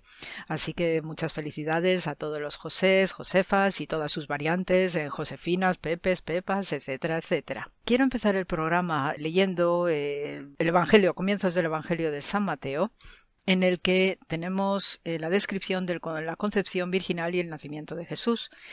Y os voy a leer. El nacimiento de Jesucristo fue así. Estando desposada María, su madre, con José, antes de que convivieran, se encontró encinta por virtud del Espíritu Santo. José, su marido, siendo justo y no queriendo denunciarla, resolvió dejarla ocultamente. Estaba pensando en esto, cuando un ángel del Señor se le apareció en sueño y le dijo José, hijo de David, no temas recibir contigo a María, tu mujer, pues su concepción es del Espíritu Santo. Dará a luz un hijo, y tú le pondrás el nombre de Jesús, porque él salvará a su pueblo de todos sus pecados. Todo esto sucedió para que se cumpliese lo que el Señor había dicho por medio del profeta. He aquí que la Virgen concebirá y dará a luz un hijo, y le pondrá por nombre Emmanuel, que significa Dios con nosotros. José, habiendo despertado del sueño, hizo lo que le había mandado el ángel del Señor y recibió a su mujer, y sin que la conociera, ella dio a luz un hijo al que puso por nombre Jesús. Este papel de Jesús eh, y de San José, su padre, y de María, entre los tres, forman una historia prodigiosa, sagrada, que eh, resulta tremendamente conmovedora por el ambiente judaico en el que se desarrolla precisamente eh, el relato bíblico. Y en esto sí eh, quiero comentaros pues algunas cuestiones de costumbres típicamente judías, sobre todo en cuanto a las obligaciones y las responsabilidades de los esposos judíos. En primer lugar, eh, comentaros ¿no? lo que significa el nombre de José. Viene de la raíz hebrea Yasaf, que significa el que aumenta, el que suma, el que añade. Y en este sentido, el nombre de José, como padre terrenal de Jesús de Nazaret, pues tiene toda una dimensión muy simbólica, también muy propia de la teología judía, puesto que el papel de José es y, coincide con todo lo que es su historia, que aunque los evangelios canónicos no nos narran demasiados detalles acerca de la vida de San José, pero sí tenemos unos apócrifos maravillosos de él y se comporta pues como buen hombre justo que es, y ya os comenté acerca de San José como hombre justo, lo que significa en el judaísmo, pues cobra una dimensión extraordinaria también con lo que significa su nombre, puesto que es un hombre que viene a completar la historia sagrada en ese parto virginal de María y Jesús de Nazaret. Y entonces eh, os voy a comentar cómo eh, está tipificado en el judaísmo el papel del esposo y lo tenemos perfectamente documentado en estos tiempos y especialmente en los contratos matrimoniales judíos que se llaman ketubá en singular o ketubot en plural. Entonces, eh, como parte esencial de la ketubá, el contrato matrimonial judío, y es digamos esa parte jurídica legal ¿no? que constituye ¿no? el, el sello de toda relación de matrimonio, pues establece y siguiendo lo que dicta la Torá y las normas y la ley de Moisés, tiene tres obligaciones específicas el esposo hacia su mujer. En primer lugar tenemos el concepto de Shera, que también se conoce con el nombre hebreo de mesonot, que implica la responsabilidad del marido de mantener a su esposa eh, desde el punto de vista económico y también con todo lo que se relaciona con la economía, es decir, el sustento material en alimentos especialmente. Y entonces eh, esta primera obligación que se narra en Éxodo 21, 10, pues hace un especial énfasis en este tema de las mesonot, los eh, sustentos, así en sentido genérico, y consiste en el suministro de eh, no solamente de un dinero, sino también de comida para la esposa, para los hijos, eh, también eh, se hace un énfasis o un apartado específico acerca de aquellos maridos que por razones sociales pues se encuentren en una situación eh, de pobreza y entonces está tipificado pues qué tipos de alimentos puede eh, dar a la familia. Y sobre todo hay un apartado singular en el cual aquellos esposos que son ricos también de una manera solidaria deben ayudar a otros varones esposos que se encuentren en una situación más desprotegida o, desfavorable en sentidos de pobreza material, pues para también ayudarle a sostener su familia, ¿no? Son estos actos de caridad típicos del judaísmo que también eh, nos ilustran maravillosamente acerca de conceptos de solidaridad. Entonces, eh, aquellos maridos que se ven en una situación algo desafortunada, pues otros maridos ¿no? que tienen mejor posición o que simplemente de manera material pueden permitírselo, pues tienen una obligación moral y sobre todo material de dar ayuda a, esa, a ese marido y siempre con el sentimiento de no hacerle sentir humillado ni mucho menos en deuda con esa ayuda que está recibiendo porque forma parte ¿no? también del discurso social el apoyo constante entre prójimos, entre hermanos, pues para precisamente sacar adelante familias y los hijos, ¿no? Eh, en particular, porque los hijos siempre son una bendición de Dios. Después también hay, está tipificado en este contrato matrimonial con relación a las mesonot, a, a los alimentos, que si hay maridos que deben viajar por razones de trabajo, sea eh, trabajos de tipo albañil, como realizaba San José, o si tenía que viajar eh, por razones de marinería, por ejemplo, ¿no? que también era una profesión habitual y tenemos en mente ¿no? aquellos pescadores del mar de Galilea, pues a veces era fácil que también tuvieran que embarcarse en otras, en otras aguas y entonces eh, tenía igualmente la obligación de mantener a su familia y dejar una provisión de alimentos y de dineros pues para que los meses que estuviera fuera o, o ausente por su trabajo pues la familia estuviera cubierta. Luego tenemos otro punto que se llama la Kesuta, y la tal se refiere a la ropa. Entonces también el marido pues está obviamente obligado a vestir a su esposa y también a los hijos y cuando hablamos de vestir no solamente estamos hablando de telas, de ropas que cubren el cuerpo de la mujer o, los cuerpos de los hijos, sino también todo lo que se relaciona con el mobiliario y lo que viste a los muebles de una casa, ¿no? Las sábanas, mantas, eh, manteles, cortinas, eh, todo lo que haga que el hogar sea cómodo y sea algo agradable de vivir. Entonces también el marido, en función de sus eh, posibilidades económicas, pues tiene que proveerla ¿no? a la esposa y a los hijos de todas las eh, formas posibles ¿no? de comodidad textil y también desde el punto de vista de la calidad.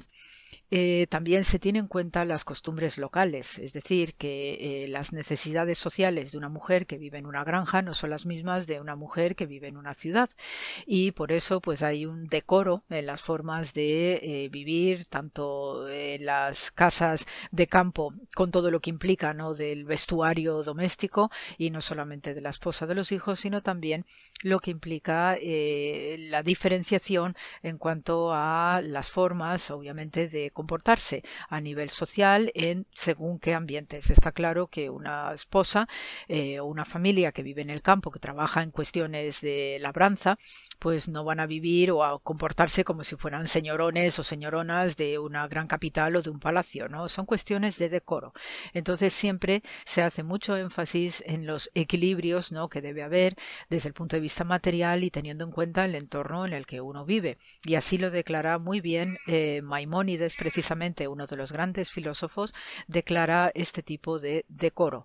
También el marido pues tiene la obligación de proveer a su esposa con aquellos adornos que la hagan más bonita y más eh, cómoda desde el punto de vista estético, como joyas, cosméticas, eh, la debe proveer de peines, ¿no? Que para que ella también pueda eh, arreglarse los cabellos, y siempre ya os digo que en función del decoro social y del ambiente que se está eh, eh, residiendo. ¿no?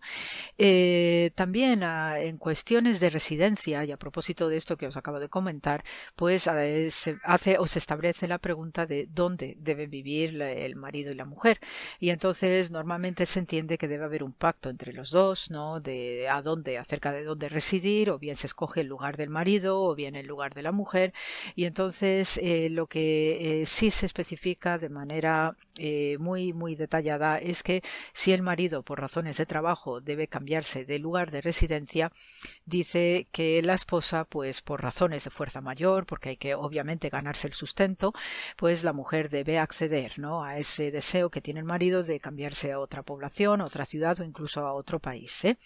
Pero también la mujer eh, puede rechazar este cambio de domicilio si el lugar a donde se va a ir a vivir pues resulta incómodo, tiene unas costumbres que no está bien visto para la esposa y sobre todo si hay situaciones de violencia o de corrupción social.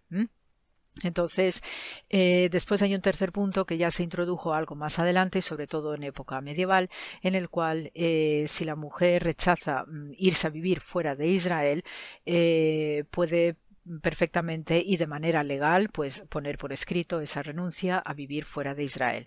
En tono general lo normal es que la mujer acompañase al esposo, sobre todo si son de condición humilde, pues acompañar al marido a donde sea necesario con tal de ganarse el sustento. Y en ese sentido se puede entender perfectamente pues algunos movimientos de San José no el tenemos entendido que trabajaba a unos siete kilómetros de Nazaret en la ciudad de Séforis, ¿no? como un albañil, ¿no? que podía trabajar diversos materiales, no solamente la madera, sino también la piedra, y por tanto, pues eh, debía tener algunos días en la semana en los que se pasaba fuera trabajando en esta ciudad de Séforis, ¿no? una ciudad bellísima y espectacular en la Galilea, y por tanto ella debía entender ¿no? este tipo de situaciones de ausencia del marido, y ella, pues a su vez, estaba obligada a con los eh, con los suministros y con los eh, el tipo de vida que llevaría en esa ciudad de Nazaret, pues ella estaba obligada a mantener el equilibrio del hogar y mantener todo listo pues para cuando el marido volviese pues encontrase todo tranquilo y en paz, ¿no? Que eso también es una de las labores de la mujer en el ámbito doméstico. Luego tenemos el tercer punto que se llama el de la onata. Y en este sentido es lo que técnicamente conocemos en nuestras lenguas como el débito conyugal. Entonces, eh, desde la Torá, desde el Pentateuco, la norma judía y eh, Éxodo 21.10, eh, el esposo está obligado a sostener a su esposa con alimentos, con vestidos, con joyas, con cosmética y también con los derechos maritales. Es decir, que el marido pues debe proveer también por la salud sexual de la esposa y siempre con el amor, el afecto y el respeto que eso eh, representa. Eh, si el marido rechaza cumplir con el débito conyugal, eso eh, quiere decir que hay alguna intención maliciosa, hay una premeditación, hay alguna perversión y entonces la mujer inmediatamente puede solicitar el divorcio, puede solicitar lo que se llama el get, que es el repudio esposo, porque en el judaísmo se considera que es una transgresión de primer nivel en el mandamiento bíblico, que es el de cumplir, no de manera amorosa con el débito conyugal y además con el débito de la procreación, ¿eh? el hecho de tener hijos. Entonces, la esposa pues puede solicitar un divorcio y ella puede exigir, además legalmente, la devolución de la dote más una cantidad adicional precisamente por los daños ¿no? que, que se le establece ¿no? Eh, legalmente, pero especialmente por los daños morales que la mujer sufre por este repudio, rechazo ¿no? del marido en cuanto a la intimidad.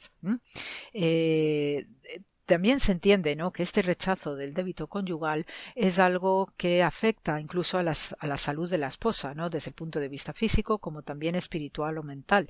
Y por eso pues es una de las categorías principales de cumplimiento este tema del débito conyugal que va acompañado además a los derechos que tiene la esposa de recibir el sustento del marido, además de vestirse, lo mismo que para la prole. ¿Eh?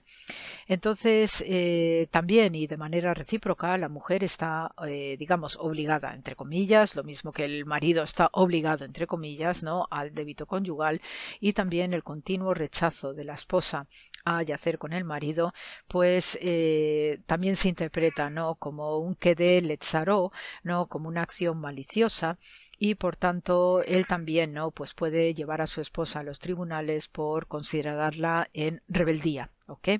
Y si en el caso de que se diera un divorcio, en este caso de que la mujer no, eh, mm, no hace el débito conyugal que le corresponde eh, en reciprocidad a su esposo, ahí si se produjese el divorcio, pues no tiene derecho a ningún tipo de compensación material.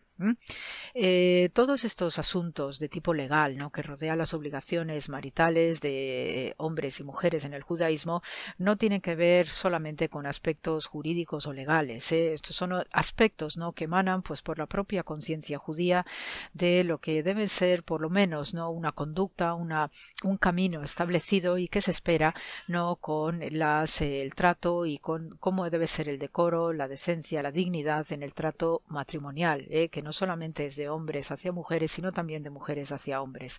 Entonces, en este sentido, lo que aparentemente pues, es, una, es una regulación o quizás un exceso de regulación legal, no lo es tanto en tanto que entendemos que emana de un espíritu de la ley que es también ley divina y que por eso se espera que toda relación matrimonial pues deben prevalecer la buena fe, las eh, buenas eh, intenciones, los sentimientos elevados que debe producirse entre hombre y mujer y cuando uno ve cómo se comporta San José con María y por supuesto con su hijo Jesús, pues entiendes en toda su dimensión cuáles son los papeles que comportan tanto ser hombres y mujeres en el judaísmo y aunque tenemos una relación muy especial entre José y María, donde el aspecto marital se sublima precisamente porque están siendo los actores principales de una historia sagrada que se revela en la historia de la humanidad, no deja de ser que San José,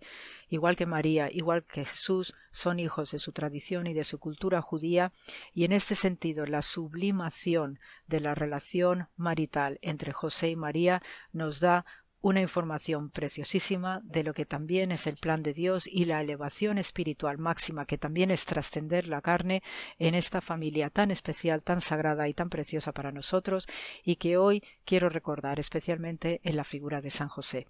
Así que de nuevo os deseo una feliz eh, noche de San José, de todos estos Pepes, Pepitas, Josés y Josefinas, y sobre todo por lo que significa el nombre de José. Dios siempre añade, Dios siempre suma, y el hombre es una suma precisamente necesaria y digna para toda mujer. Lo mismo que la mujer es también algo precioso para el hombre. Por algo son una sola carne, según leemos también en el Génesis capítulo 1. Así que lo dicho, amigos, ¿eh? feliz noche, feliz fin de semana y muchísimo amor y paz y bien. Gracias por la escucha.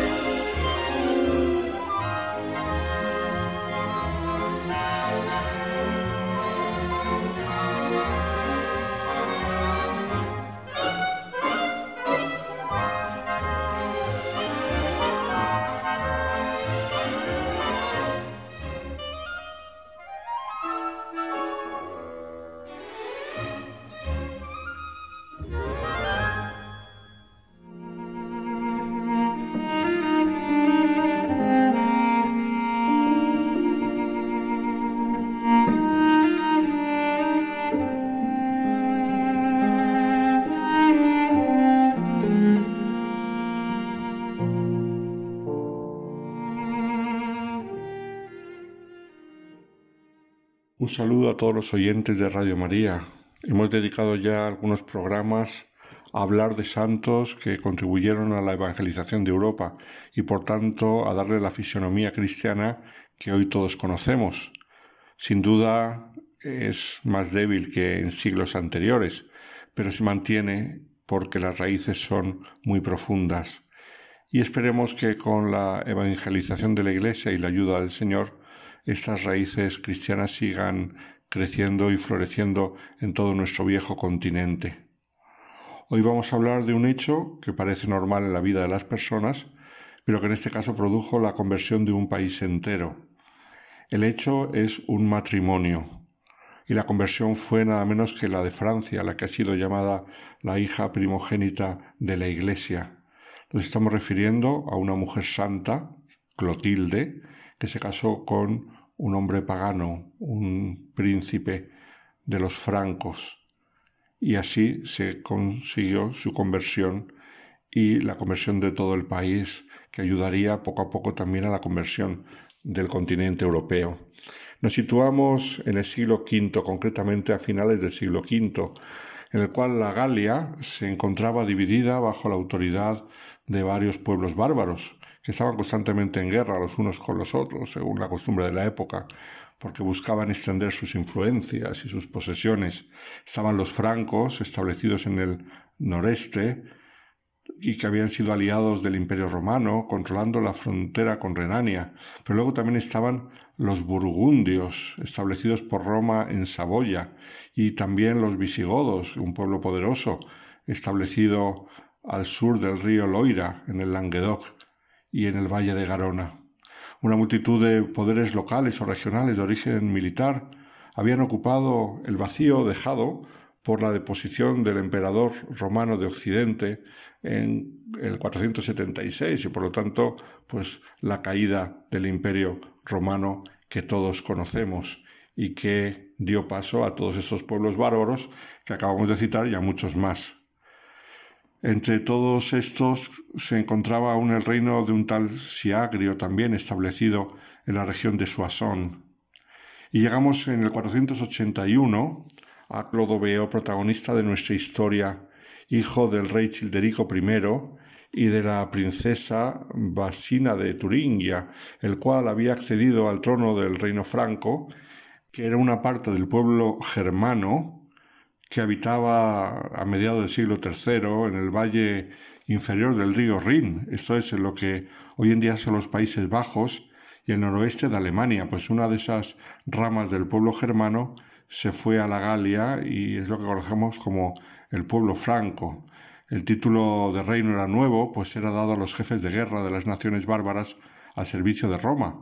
Y así los francos, antiguos servidores de Roma, eh, no eran nada menos que germanos, bárbaros paganos, alejados del modo de vida de los galos romanizados durante más o menos cinco siglos de dominación e influencia romana. Por lo tanto, estaban una parte de la población Mm, que había sido mm, colonizada por los romanos, sin embargo, este pueblo franco venía con costumbres paganas y mucho menos civilizadas que aquellos que habían estado bajo la influencia del imperio romano.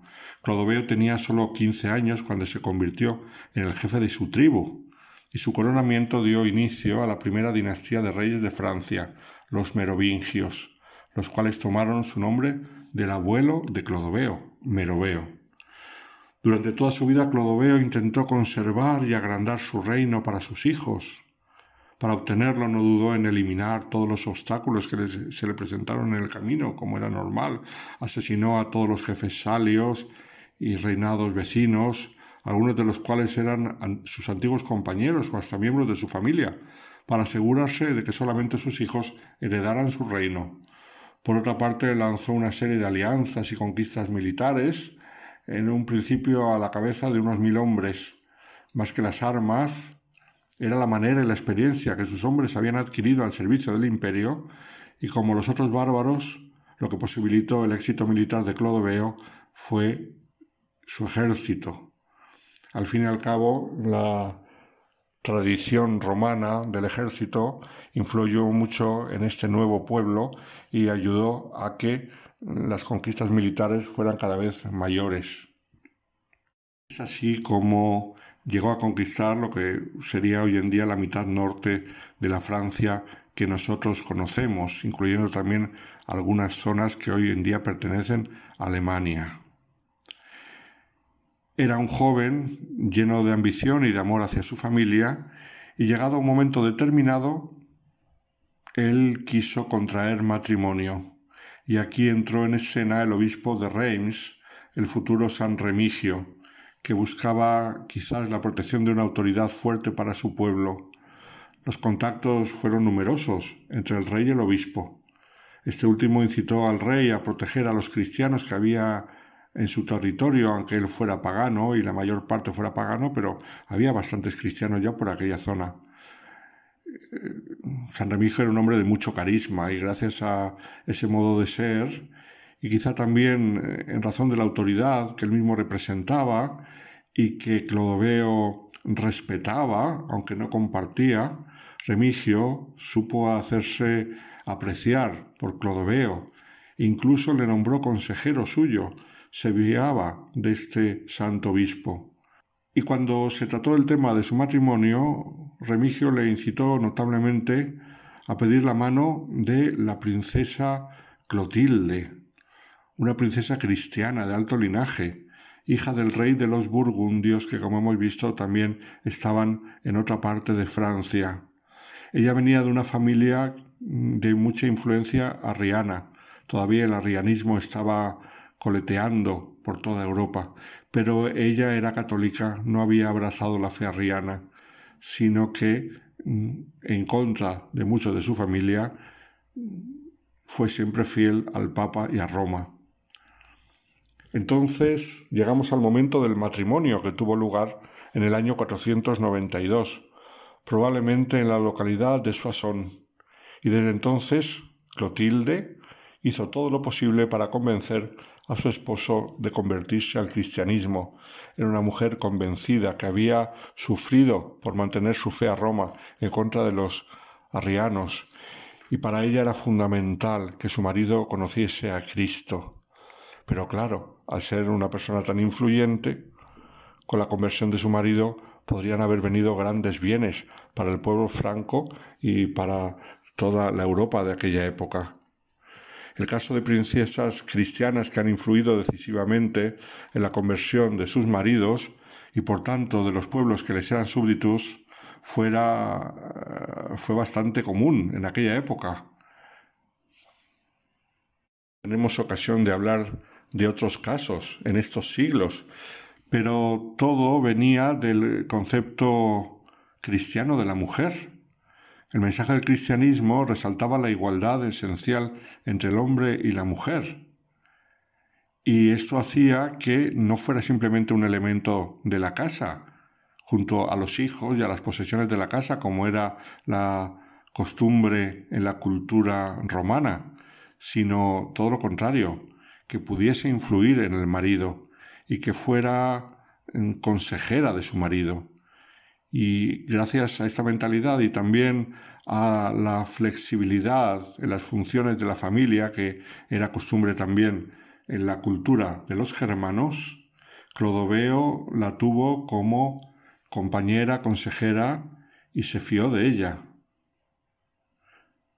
De ahí la importancia radical también que en otros muchos casos de la historia europea, gracias a esta idiosincrasia cristiana y a esta igualdad radical del hombre y la mujer, pues muchas adquirieron un papel importante como difusoras de la fe, como esposas, también como monjas, como religiosas, como misioneras. En el caso de Francia, ha podido decir una historiadora francesa, nuestra historia llega a ser la historia de Francia con la llegada de una mujer. Clotilde probablemente había nacido en Lyon hacia el año 474. Era hija de Chilperico, rey de los Burgundios, de Lyon y de toda aquella zona. Tras la muerte del rey Undioco, el reino de Borgoña se había dividido entre sus cuatro hijos, los cuales unos abrazaron la fe arriana y otros se mantuvieron fieles a Roma. Como hemos dicho, este fue el caso de Clotilde. Es una mujer veneradísima en la historia de Francia porque consiguió la conversión de su marido y por lo tanto también de todo el reino de los francos. Y el santo obispo Gregorio de Tours de modo muy sencillo y también bastante ageográfico según era el estilo de la época, nos cuenta cómo Clodoveo oyó hablar de su futura mujer y nos lo dice así. Con ocasión de una de las numerosas embajadas enviadas por Clodoveo a los burgundios, sus enviados encontraron a la joven Clotilde, informaron a Clodoveo de la gracia y de la sabiduría que habían constatado en ella y de los informes que habían recibido acerca de su origen regio. Sin tardar, la pidió en matrimonio a su hermano Gundebaldo. Este, considerando las consecuencias de una negativa, la remitió a los enviados que se apresuraron a llevarla ante Clodoveo. Al verla el rey quedó encantado y la desposó, a pesar de que una concubina le había dado ya un hijo Thierry. Clotilde, ya esposa de Clodoveo, pronto adquirió un gran ascendiente sobre él, como hemos dicho, y de eso se valió para evangelizarle para exhortarle a abrazar la fe católica. Durante mucho tiempo sus esfuerzos fueron infructuosos, aunque el rey permitió el bautismo de su primer hijo con ella. El niño murió, durante su infancia, lo que pues en aquel momento le dio a Clodoveo un argumento contra el dios de Clotilde. Ante el gran dolor de la muerte de su hijo, él echó la culpa al dios de los cristianos. Pero no obstante esto, la joven reina obtuvo de nuevo el consentimiento de su marido para bautizar a su segundo hijo, Clodomiro. Así el futuro del catolicismo estaba ya asegurado en el reino franco a través de su hijo. Pero mm, la tenacidad de una mujer, que las mujeres saben ser muy insistentes cuando quieren y para mucho bien en general, pues eh, la insistencia de Clotilde consiguió que poco después se convirtiese Clodoveo y fuera bautizado en la impresionante Catedral de Reims por San Remigio en el 496. El famoso autor medieval Jacobo de la Vorágine, en su leyenda dorada, nos transmite lo que se escribió en tiempos de la misma conversión de Clodoveo y dice así, por aquel tiempo el rey de Francia, Clodoveo, era todavía pagano, a pesar de los esfuerzos de su cristianísima esposa, que venía insistiendo para que abrazase la fe de Cristo. Un día al enterarse de que los poderosos ejércitos de los alemanes venían a invadir sus tierras, oró al Dios de su mujer y prometió que se convertiría si lograba obtener la victoria sobre sus invasores.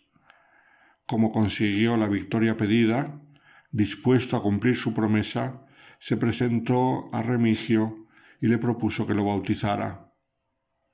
Al llegar al batisterio, el santo arzobispo comprobó que no había en él crisma para la unción.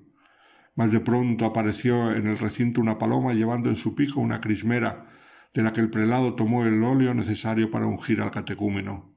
Esta crismera se conserva actualmente en la Catedral de Reims y con su crisma se unge a los reyes de Francia. Y es verdad, aparte de la leyenda de la paloma y el crisma, pero es cierto que en la catedral de Reims se conserva la crismera, eh, con la cual han sido ungidos durante siglos los reyes de Francia. Incluso hoy en día aquellos que los franceses legitimistas y defensores de la monarquía consideran legítimo heredero de los antiguos reyes. Para que nos demos cuenta de la importancia de esta conversión, tenemos que observar que en aquel tiempo, estamos en el 496, Clodoveo era el único príncipe católico del mundo conocido, en el sentido que se le daba entonces a la palabra católico. Anastasio, emperador de Oriente, profesaba el eutiquismo, una de las herejías del tiempo. Por otro lado, Teodorico, rey de los ostrogodos en Italia, y Alarico, rey de los visigodos y dueño de toda España y de la tercera parte de la Galia, como así como los reyes de los burgundios, suevos, vándalos en las Galias, en España y en África eran todos celosos discípulos de Arrio, todos arrianos. En cuanto a los otros reyes de los francos establecidos en las Galias, eran todavía paganos.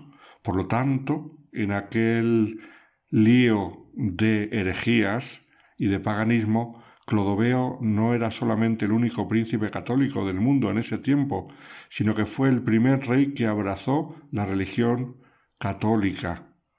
Y por eso mm, es por lo que Francia tiene el título de la hija mayor de la Iglesia, porque su monarca Clodoveo fue el primer rey católico, no el primer rey cristiano, pero sí el primer rey católico.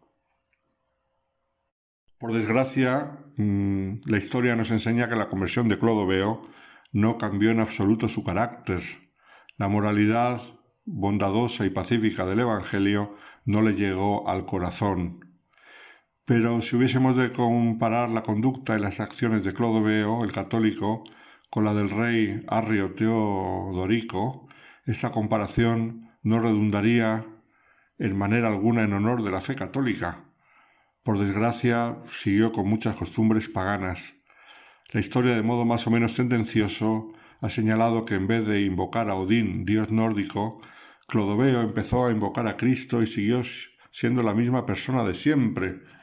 Su conducta nos recuerda a la de Constantino después de su aparente conversión al cristianismo, pues el rey Franco se propuso consolidar su gobierno mediante el asesinato sistemático de todos sus rivales. Por otra parte, también le sirvió para obtener el apoyo del clero católico, lo cual hacía aumentar mucho su influencia.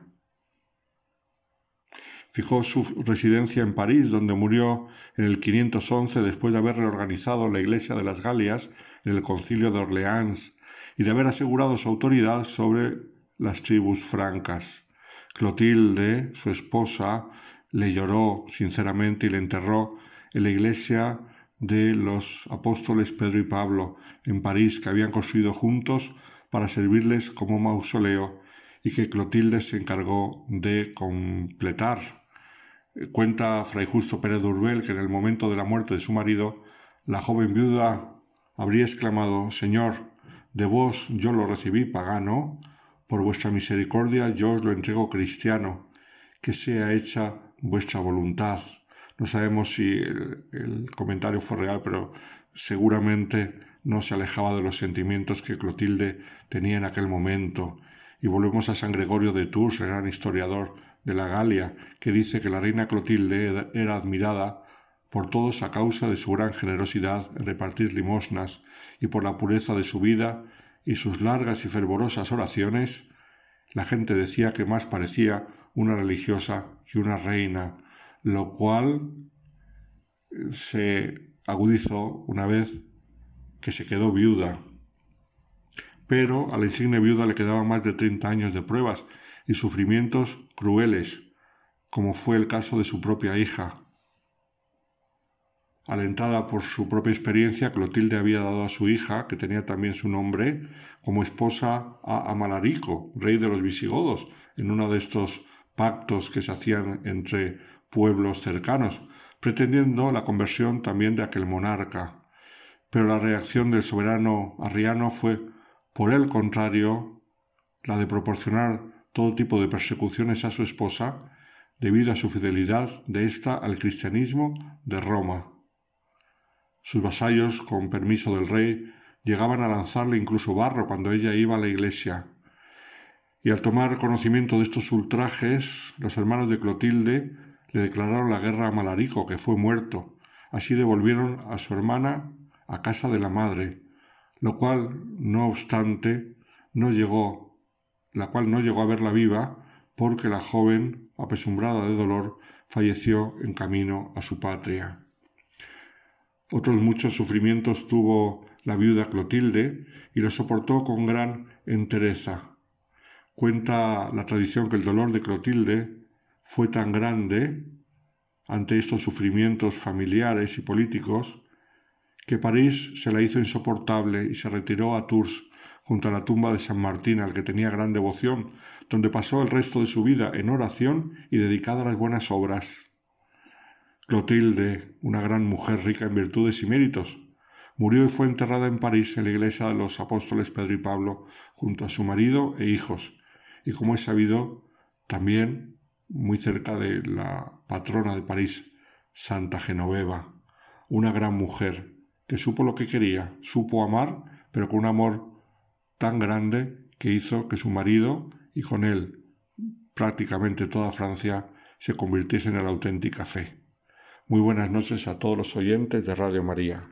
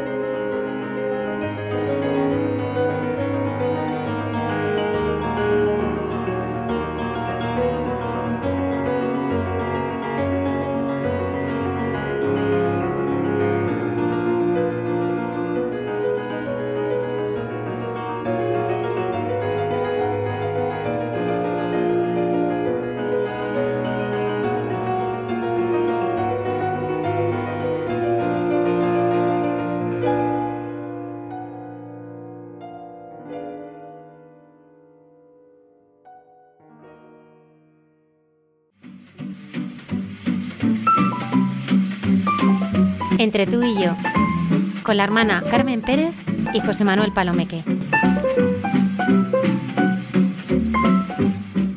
Pues continuamos en Hay mucha gente buena y nosotros en este diálogo nuestro, José Manuel, entre tú y yo, pues a celebrar el Día del Padre. Es curioso, me contaba hoy una amiga que le había dicho mucho, que había vivido mucho en decirle a sus hijos que, que aún se lo recordaban ahora, que el mayor santo del cielo, el más grande santo del cielo es San José. Claro, evidente.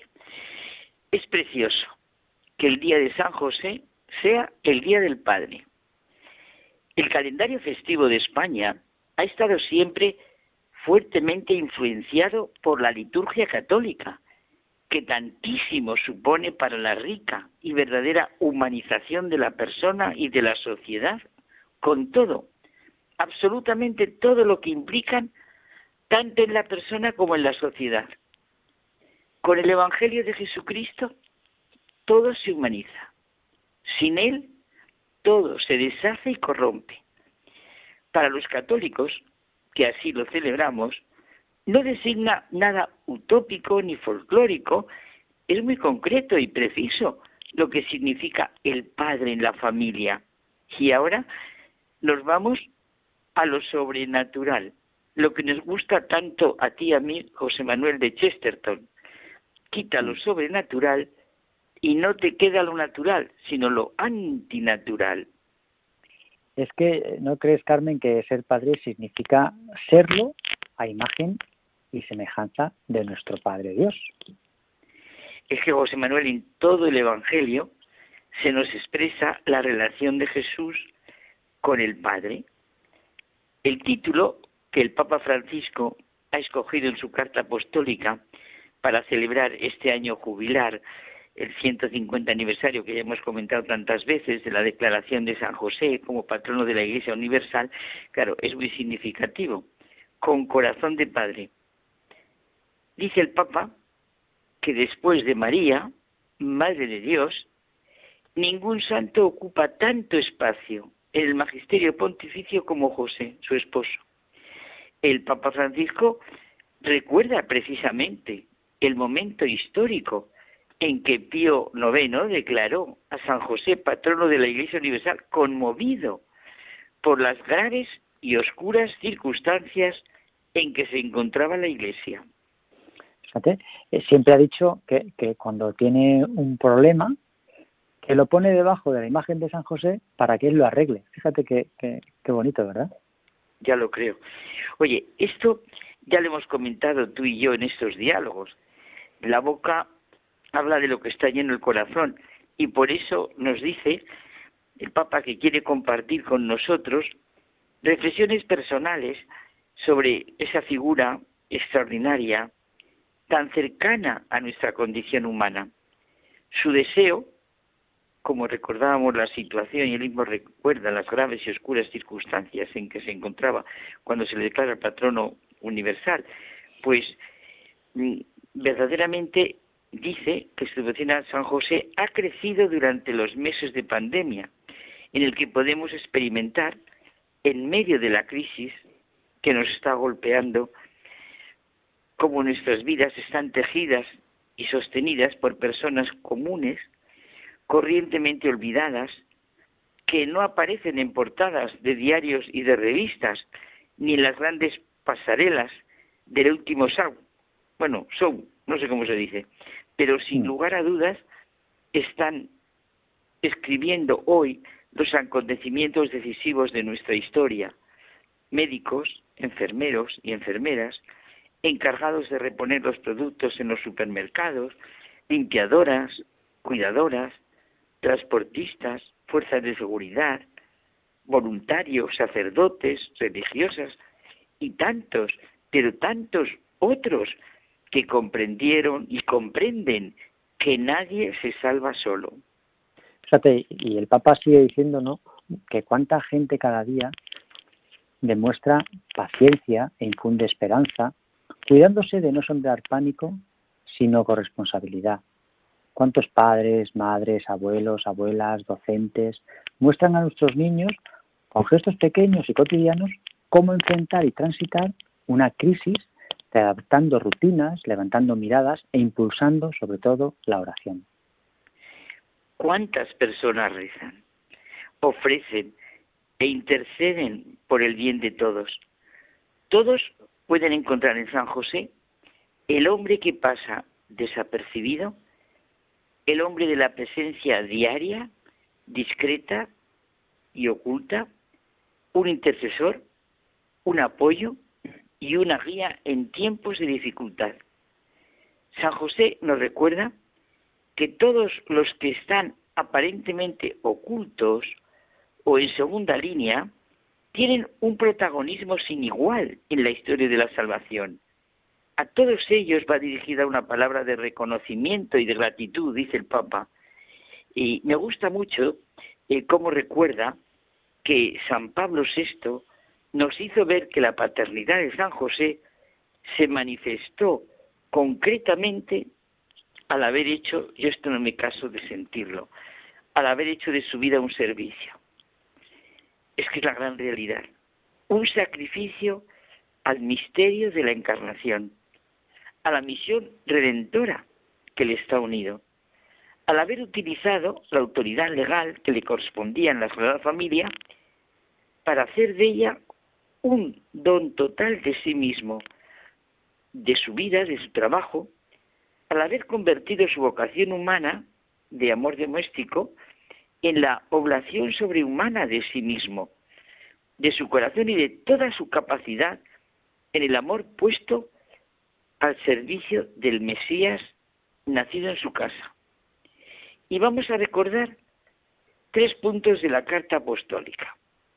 San José, Padre en la ternura, Padre en la acogida, Padre trabajador y un punto final. Todo esto en la sombra. Bueno, pues venga, vamos a empezar con San José, Padre en la ternura. Pues empezamos. San José vio progresar a Jesús, su hijo adoptivo, día tras día en sabiduría, en estatura y en gracia ante Dios y los hombres. Jesús vio la ternura de Dios en José. Como un padre siente ternura por sus hijos, Así el Señor siente ternura por quienes lo temen. San José sabía, y así lo rezaba en los salmos, que el Dios de Israel es un Dios de ternura, que es bueno para todos, y su ternura alcanza a todas las criaturas. Y el ánimo de la ternura para nuestra vida diaria, la historia de la salvación, se cumple creyendo contra toda esperanza, a través de nuestras debilidades. Sus designios se realizan en nosotros, a través y a pesar de nuestra debilidad. Nos basta su gracia.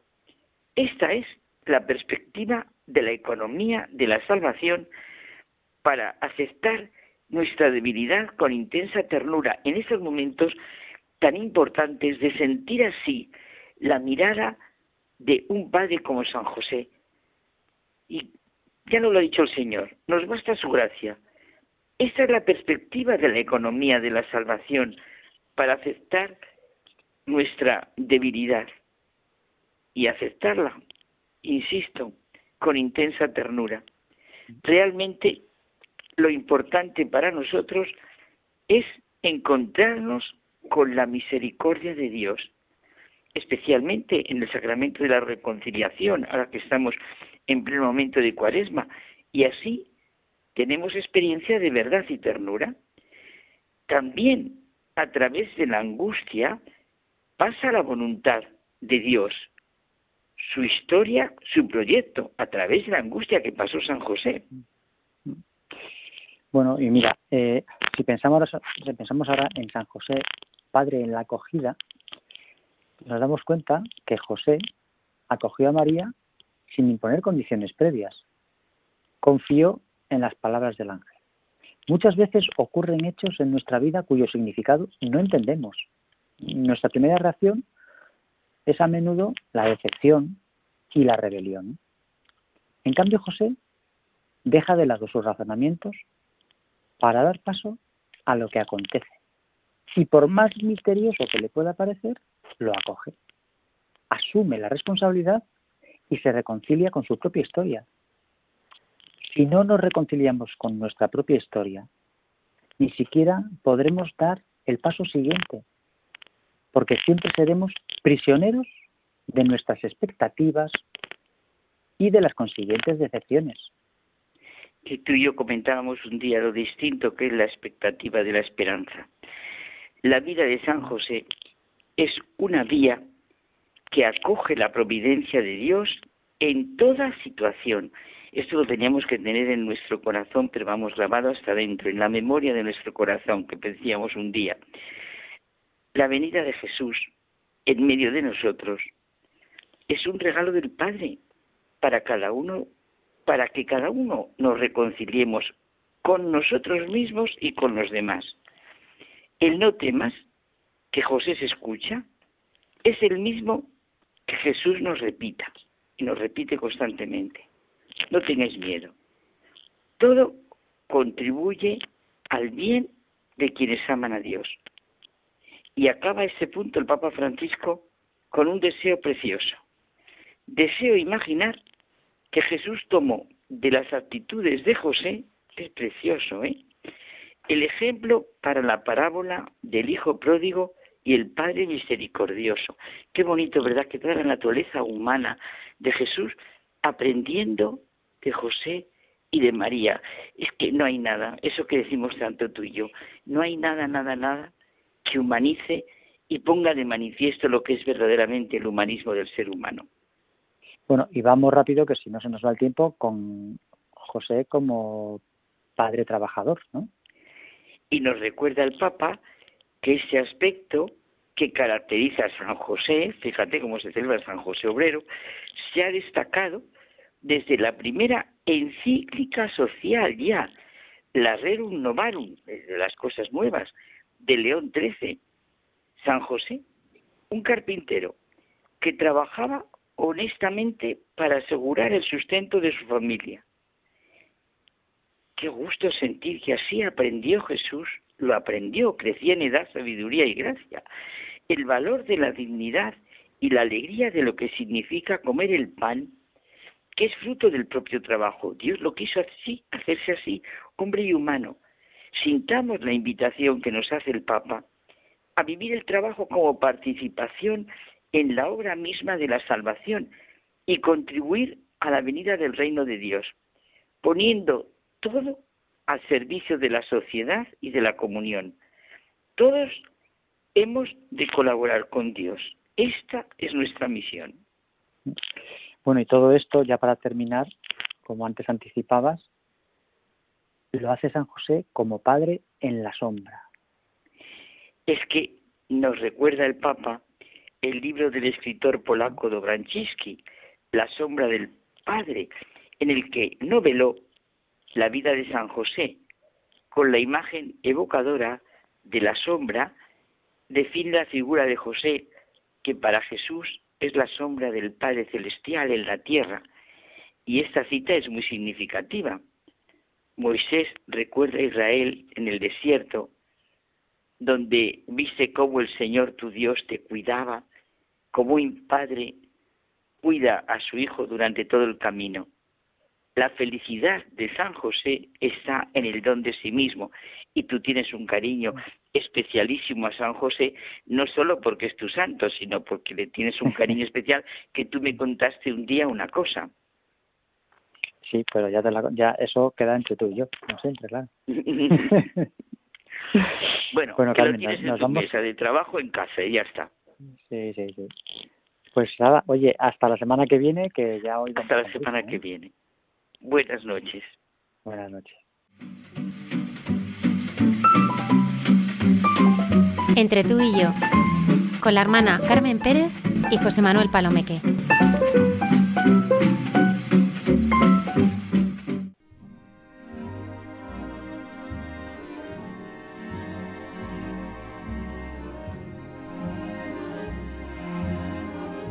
Nos despedimos hasta el próximo programa y seguimos en contacto a través de nuestras redes sociales y la dirección del correo del programa en mucha gente buena radiomaria.es.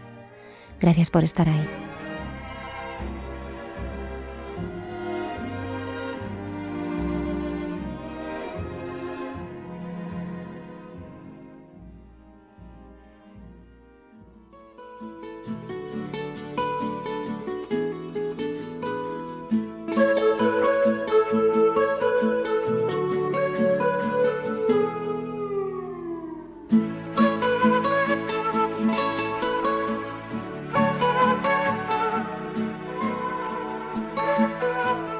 Y así finaliza en Radio María. Hay mucha gente buena.